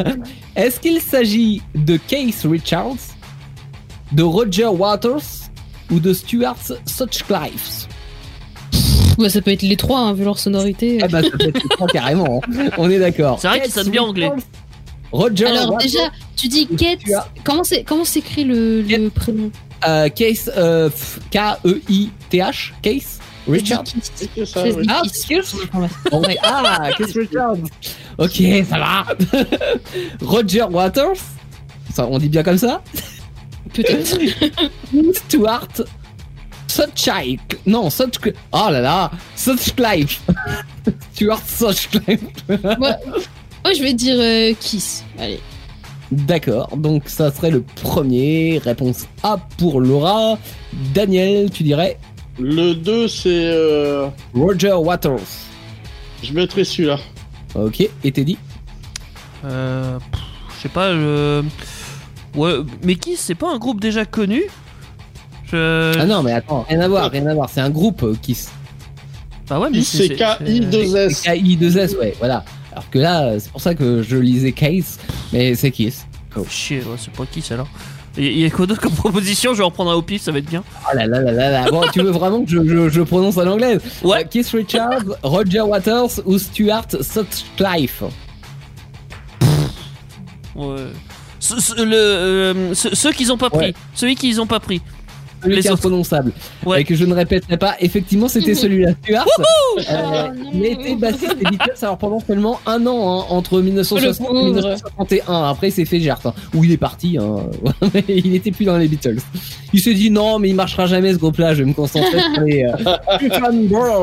Et euh, on n'a jamais entendu parler des Clifton Brothers. Je dis n'importe quoi, mais j'imagine. Euh, Attention, c'est la question d'après euh, où on parle encore de musique. On va parler de David Robert Jones qui prend le pseudo de David Bowie en 1965. Ah. Mais à quoi fait référence le nom de Bowie? Est-ce que c'est un arc? Est-ce que c'est une cuillère? Ou est-ce que c'est un couteau? D'après vous Je réponds en dernier, s'il te plaît. Attends, est-ce que tu peux répéter, ouais Est-ce que c'est par rapport euh, le nom Bowie ce- qui se réfère à un arc, à une cuillère ou à un couteau? D'après toi, Daniel. Oh là là. Je dirais un arc. Un arc pour Daniel. Que dirait Teddy Ah, je voulais répondre en dernier parce que j'ai la réponse. Je mais sais. c'est- ouais, bah, ok, ok. Bah, c'est un arc, effectivement. Ça serait un arc pour Teddy. Et pour toi, Laura? Bah, je pense que c'est un arc parce que Bao c'est un arc. Donc Mhm. ça me semblerait logique. Mais ça se trouve, ça n'a pas de logique. Et ça n'a pas cette logique-là. Donc, merde parce que c'est un couteau. Putain. En, en- en fait, j'ai le, pensé à l'arc, euh, les archers anglais avec le longbow euh, dans l'histoire, j'ai pensé à ça. Bah, moi aussi. Mais c'est j'étais fier. Parce que figurez-vous que le couteau Bowie, c'est un genre de couteau qui existe et euh, qui est assez populaire euh, là-bas puisque c'est ça date du Moyen Âge. En fait, euh, les gens à l'époque au Moyen Âge pour faire la guerre, ils se servaient soit d'armes quand ils en avaient, soit, Soit d'un d'objets, Bowie. on va dire du quotidien pour se défendre. et euh, bah, certains d'entre eux avaient des couteaux Bowie. euh, qui faisaient euh, avec des lames qui ça pouvait être un grand couteau hein, ça pouvait faire entre 10 et 50 cm donc euh, voilà euh, Fais mais pas le malin. des couteaux Bowie pour se défendre Fais pas le malin, sinon je sors mon boy. tu- Exactement. voilà. C'était un argument en le malin, comme tu dis, oui, il sortait son beau bruit, il a eu. Eh ouais, eh ouais. Bon, c'était nul encore ce que j'ai dit. Attention, on en est à l'avant-dernière question, les enfants. Ah oui, déjà Combien mesurait l'acteur dont j'ai parlé tout à l'heure, à savoir Charlie, Charlie Chaplin? Est-ce qu'il mesurait 1m65, 1m75 ou 1m85 À votre avis, Je sais. Charlie Chaplin. Je vais Moi aussi, je demander sais, hein. Daniel. J'ai un doute entre 1m65 et 1m75. toi tu ne sais pas, Teddy. On le sait que tu Mais ne si, sais mais pas. si, je sais. Je vais mettre 1m65. Et je- D'accord. Je vais 1m65. 1m65. Pour Daniel, tu dirais combien, euh, Teddy C'est quoi la plus petite taille que t'as proposé Parce qu'il était vachement 1,60 petit quand même. 1,60 quoi? Bon, euh, celle-là. ouais, il est petit quand même. Ah, pour toi, il est si petit que ça? Bah, je trouve. 1m65, c'est ma taille, hein. Ouais, Donc, bah ouais, ouais, bah hein. ouais, il est petit. Ouais, bah justement, euh, quand on te regarde, des fois on pense à lui, ça tombe bien. D'accord. bien. Ah, mais j'ai- savoir si j'avais mais son j'ai- talent, j'aimerais. Oh, mais Euh, j'ai le doute maintenant. Parce qu'il paraît petit, mais ce se trouve, il est pas petit là. Mais j'ai- vas-y, on va régir à Les l'instant. maths d'époque, il aura petit si. 1m65, allez. 1m65, bah c'était la bonne réponse, effectivement. Ah, Il mesure 1m65, ouais. Ah, il est pas grand, hein. Chaplin. Enfin, il mesurait, hein, parce que maintenant il est un peu plus petit. Euh, c'est glauque. Attention, dernière question. En 2015, Jeremy Clarkson, qui est l'animateur de télé anglais le plus connu au monde, le mieux payé au monde, et voilà, et qui a été renvoyé de la BBC euh, avec son émission euh, Top Gear pour avoir frappé son producteur. Mais à votre avis, quelle est l'origine de ce conflit? Qu'est-ce qui a poussé la production à renvoyer Jeremy Clarkson alors que c'était la poule aux œufs d'or? À Il votre avis son. Alors, non. Euh, trois propositions. La voiture qu'il allait essayer n'avait pas le moteur promis. Il aurait dû mentir aux téléspectateurs, donc il a poussé un scandale, il a frappé. Est-ce qu'il avait prévu de passer la nuit dans un bel hôtel et ils se sont retrouvés à dormir dans une tente, donc pas content, frappé Ou est-ce qu'on lui a proposé de manger de la soupe alors qu'il voulait un steak frites, donc pas content, frappé À votre avis Dans tous les cas, il a un sérieux problème psychologique. hein, pour ah, bah, ça. Jeremy Clarkson a toujours été un petit peu impulsif et euh, il en était pas son premier avertissement. Mais bon, cela dit, ils avaient été cool avec lui parce que encore une fois, euh, il rapportait gros. Euh, mais là, ils l'ont licencié euh, suite à cet acte. Euh, Laura, tu dirais quoi? La soupe. La soupe, pour toi, il, il- on lui a proposé de manger de la soupe et il voulait un steak frites, donc euh, Ouais. ok. Teddy, tu dirais quoi? T'as le choix entre la soupe, le, Oui. la, la voiture euh, cassée? Non, non, putain. Non, non, la, voiture, en fait, c'est qu'il lui avait promis euh, un moteur plus gros dans la voiture et Ouais. en fait, euh, il se sont retrouvés avec une version plus petite en, en demandant aux téléspectateurs de, de, de faire comme si c'était la version plus grosse. Ouais. Euh. Bah, celle-là. Ouais, la voiture euh, grosse. euh, enfin, le Et moteur. Daniel? Bon bah finalement, euh, on va jouer le jeu à fond. Je vais prendre l'autre version, là, euh, la B, je sais plus ce que c'est. La belle nuit d'hôtel promise et ils se sont retrouvés à dormir dans Oui, une tente parce que moi je serais peut-être en colère finalement aussi, alors je vais peut-être faire pareil. au, au point de frapper ton producteur? Ah bah non, t'as pas de si producteur. je suis le producteur, j'en pour que je pourrais lui dire quelque chose. Euh, alors, là, je, je suis content de t'avoir piégé hein, sur, euh, sur mon, mon explication sur la voiture, mais c'était pas ça. C'était pas la nuit d'hôtel non plus. En fait, euh, bah non, il voulait un steak frites, euh, Jeremy Clarkson, et on lui a proposé de manger euh, de la soupe avec euh, avec de la viande Ah ouais. froide. Il était pas content. Je serais dégoûté, bah oui, bah oui, Ah forcément, donc il a bim. mis un pain Ah, à son t'es- producteur. Il a mis un pain, mais il a mis un pain, il a pas mis la soupe, du coup. Ah non, il a, il a mis un pain, euh, un point, un vrai, un vrai point. Euh, et euh, s'en est suivi des insultes du genre connard d'Irlandais paresseux. Voilà. Ce qui lui a C'est conduit à... alors en plus. euh, ouais. Exactement, ce qui a conduit donc euh, à un renvoi immédiat, euh, mais qui a fait mal à la chaîne BBC, hein, bien évidemment, mais bon, en même temps, c'était mérité. Ouais. Voilà. Ah oui. Bah, je suis bien triste. La soupe au pain, c'est pas terrible. Ouais. Nous avons un Jolan ce soir. Nous avons un Jolan forcément ou une Jolan, mais Non, non, c'est un. Ça serait un. C'est toi, c'est Daniel. C'est toi, Daniel. Daniel, Ouais, ouais, Tu as- gagné. Deux bonnes réponses sur 7. Deux bonnes réponses sur 7. Donc t'as fait un mieux que Jolan quand même. Ah bah c'est un Jolan en forme, oui, mais Ouais, ça reste un Jolan. Donc- hein. dernière. Ouais, mais en même temps, t'es sur le podium, Daniel. Donc tout Oui. va bien. Troisième place du podium pour toi. Ouais. Euh, ensuite, qui est deuxième? Effectivement, je me serais pas planté sur ta dernière question. Et ben non, je suis pas deuxième. Je suis à égalité avec Laura. Une Ouais. sur la première place du podium. Ouais, ouais, ouais, mais sur un truc anglais en plus. Daniel qui remonte en deuxième place, tu vois, sans rien faire. bah, moi, J'ai de la place sur ma deuxième marche, moi je suis tout seul. voilà. Alors, euh, sur, sur euh, combien de points Et ben 3, donc ça vole pas très haut non plus. hein. Ah, c'est pas haut les, les gens, ils se vendent parce qu'ils ont 3 points. ouais, mais même pas la moitié. comme quoi 3 points ça suffit pour gagner. Hein. Bah oui, il faut croire, faut croire. Quoique non, Mais c'est euh, pas la moyenne, hein. normalement vous passez pas à la classe supérieure. c'est pas faux. La- Bah, il faudrait peut-être une autre question. hein. est pas terrible. Hein. Non, c'est pas terrible. Ouais, c'est vrai. Mais en même temps, il y avait des questions pas évidentes. hein, je- je- Ah bah il y avait des questions un petit peu dures, ouais, ouais, non, c'est sûr. Euh, j'ai pas, j'ai pas pris les choses les plus faciles. On est d'accord. Mais en même temps, eh, On aime ça. Parce qu'on est, on est tellement intelligent dans cette émission que Ah oui. j'essaye d'élever le niveau. Mais ah je oui, me on rends a vu compte les que peut-être je l'ai vu un petit peu trop, quoi. Ah bah oui. Peut-être qu'on va te couper le micro la prochaine On a vu fois. là. hein. Bon, on verra si vendredi vous serez meilleur pour le quiz. En Ah non. attendant, je vous souhaite à tous une bonne semaine. On va se dire euh, des bye bye. Euh, on va se souhaiter une Bye excellente nuit. Et, euh, et puis on se donne rendez-vous euh, vendredi. D'ici là, émission à retrouver en podcast. Tu veux dire lundi Sur euh, toutes les plateformes internet. Avant lundi, il y a vendredi. Et vendredi, nous parlerons. Nous parlerons non. de quoi? Il y, a, non, y a- oui, il y a- il y a lundi avant Ah vendredi. Puis tout à l'heure il nous dit vendredi, mais il y a lundi. Oh, Lundi, c'est vrai. Ah bah oui, en fait c'est le week-end. Oh là, mais pour moi j'étais lundi, je sais pas pourquoi. bah non. Donc oui, il y, a- il y a lundi avant et lundi on vous réserve une émission un petit peu mystique avant vendredi où effectivement vendredi prochain nous aurons une, une émission sur le, le début du jeu vidéo avec un invité normalement qui sera avec Oh. nous dans cette émission à la maison. Donc on vous souhaite un bon week-end et non pas une bonne semaine puisque je mon- mon- mes repères spatio-temporels ne sont plus là. Une- Mais surtout, surtout, je- j'ai pas, j'ai pas relevé au début, mais.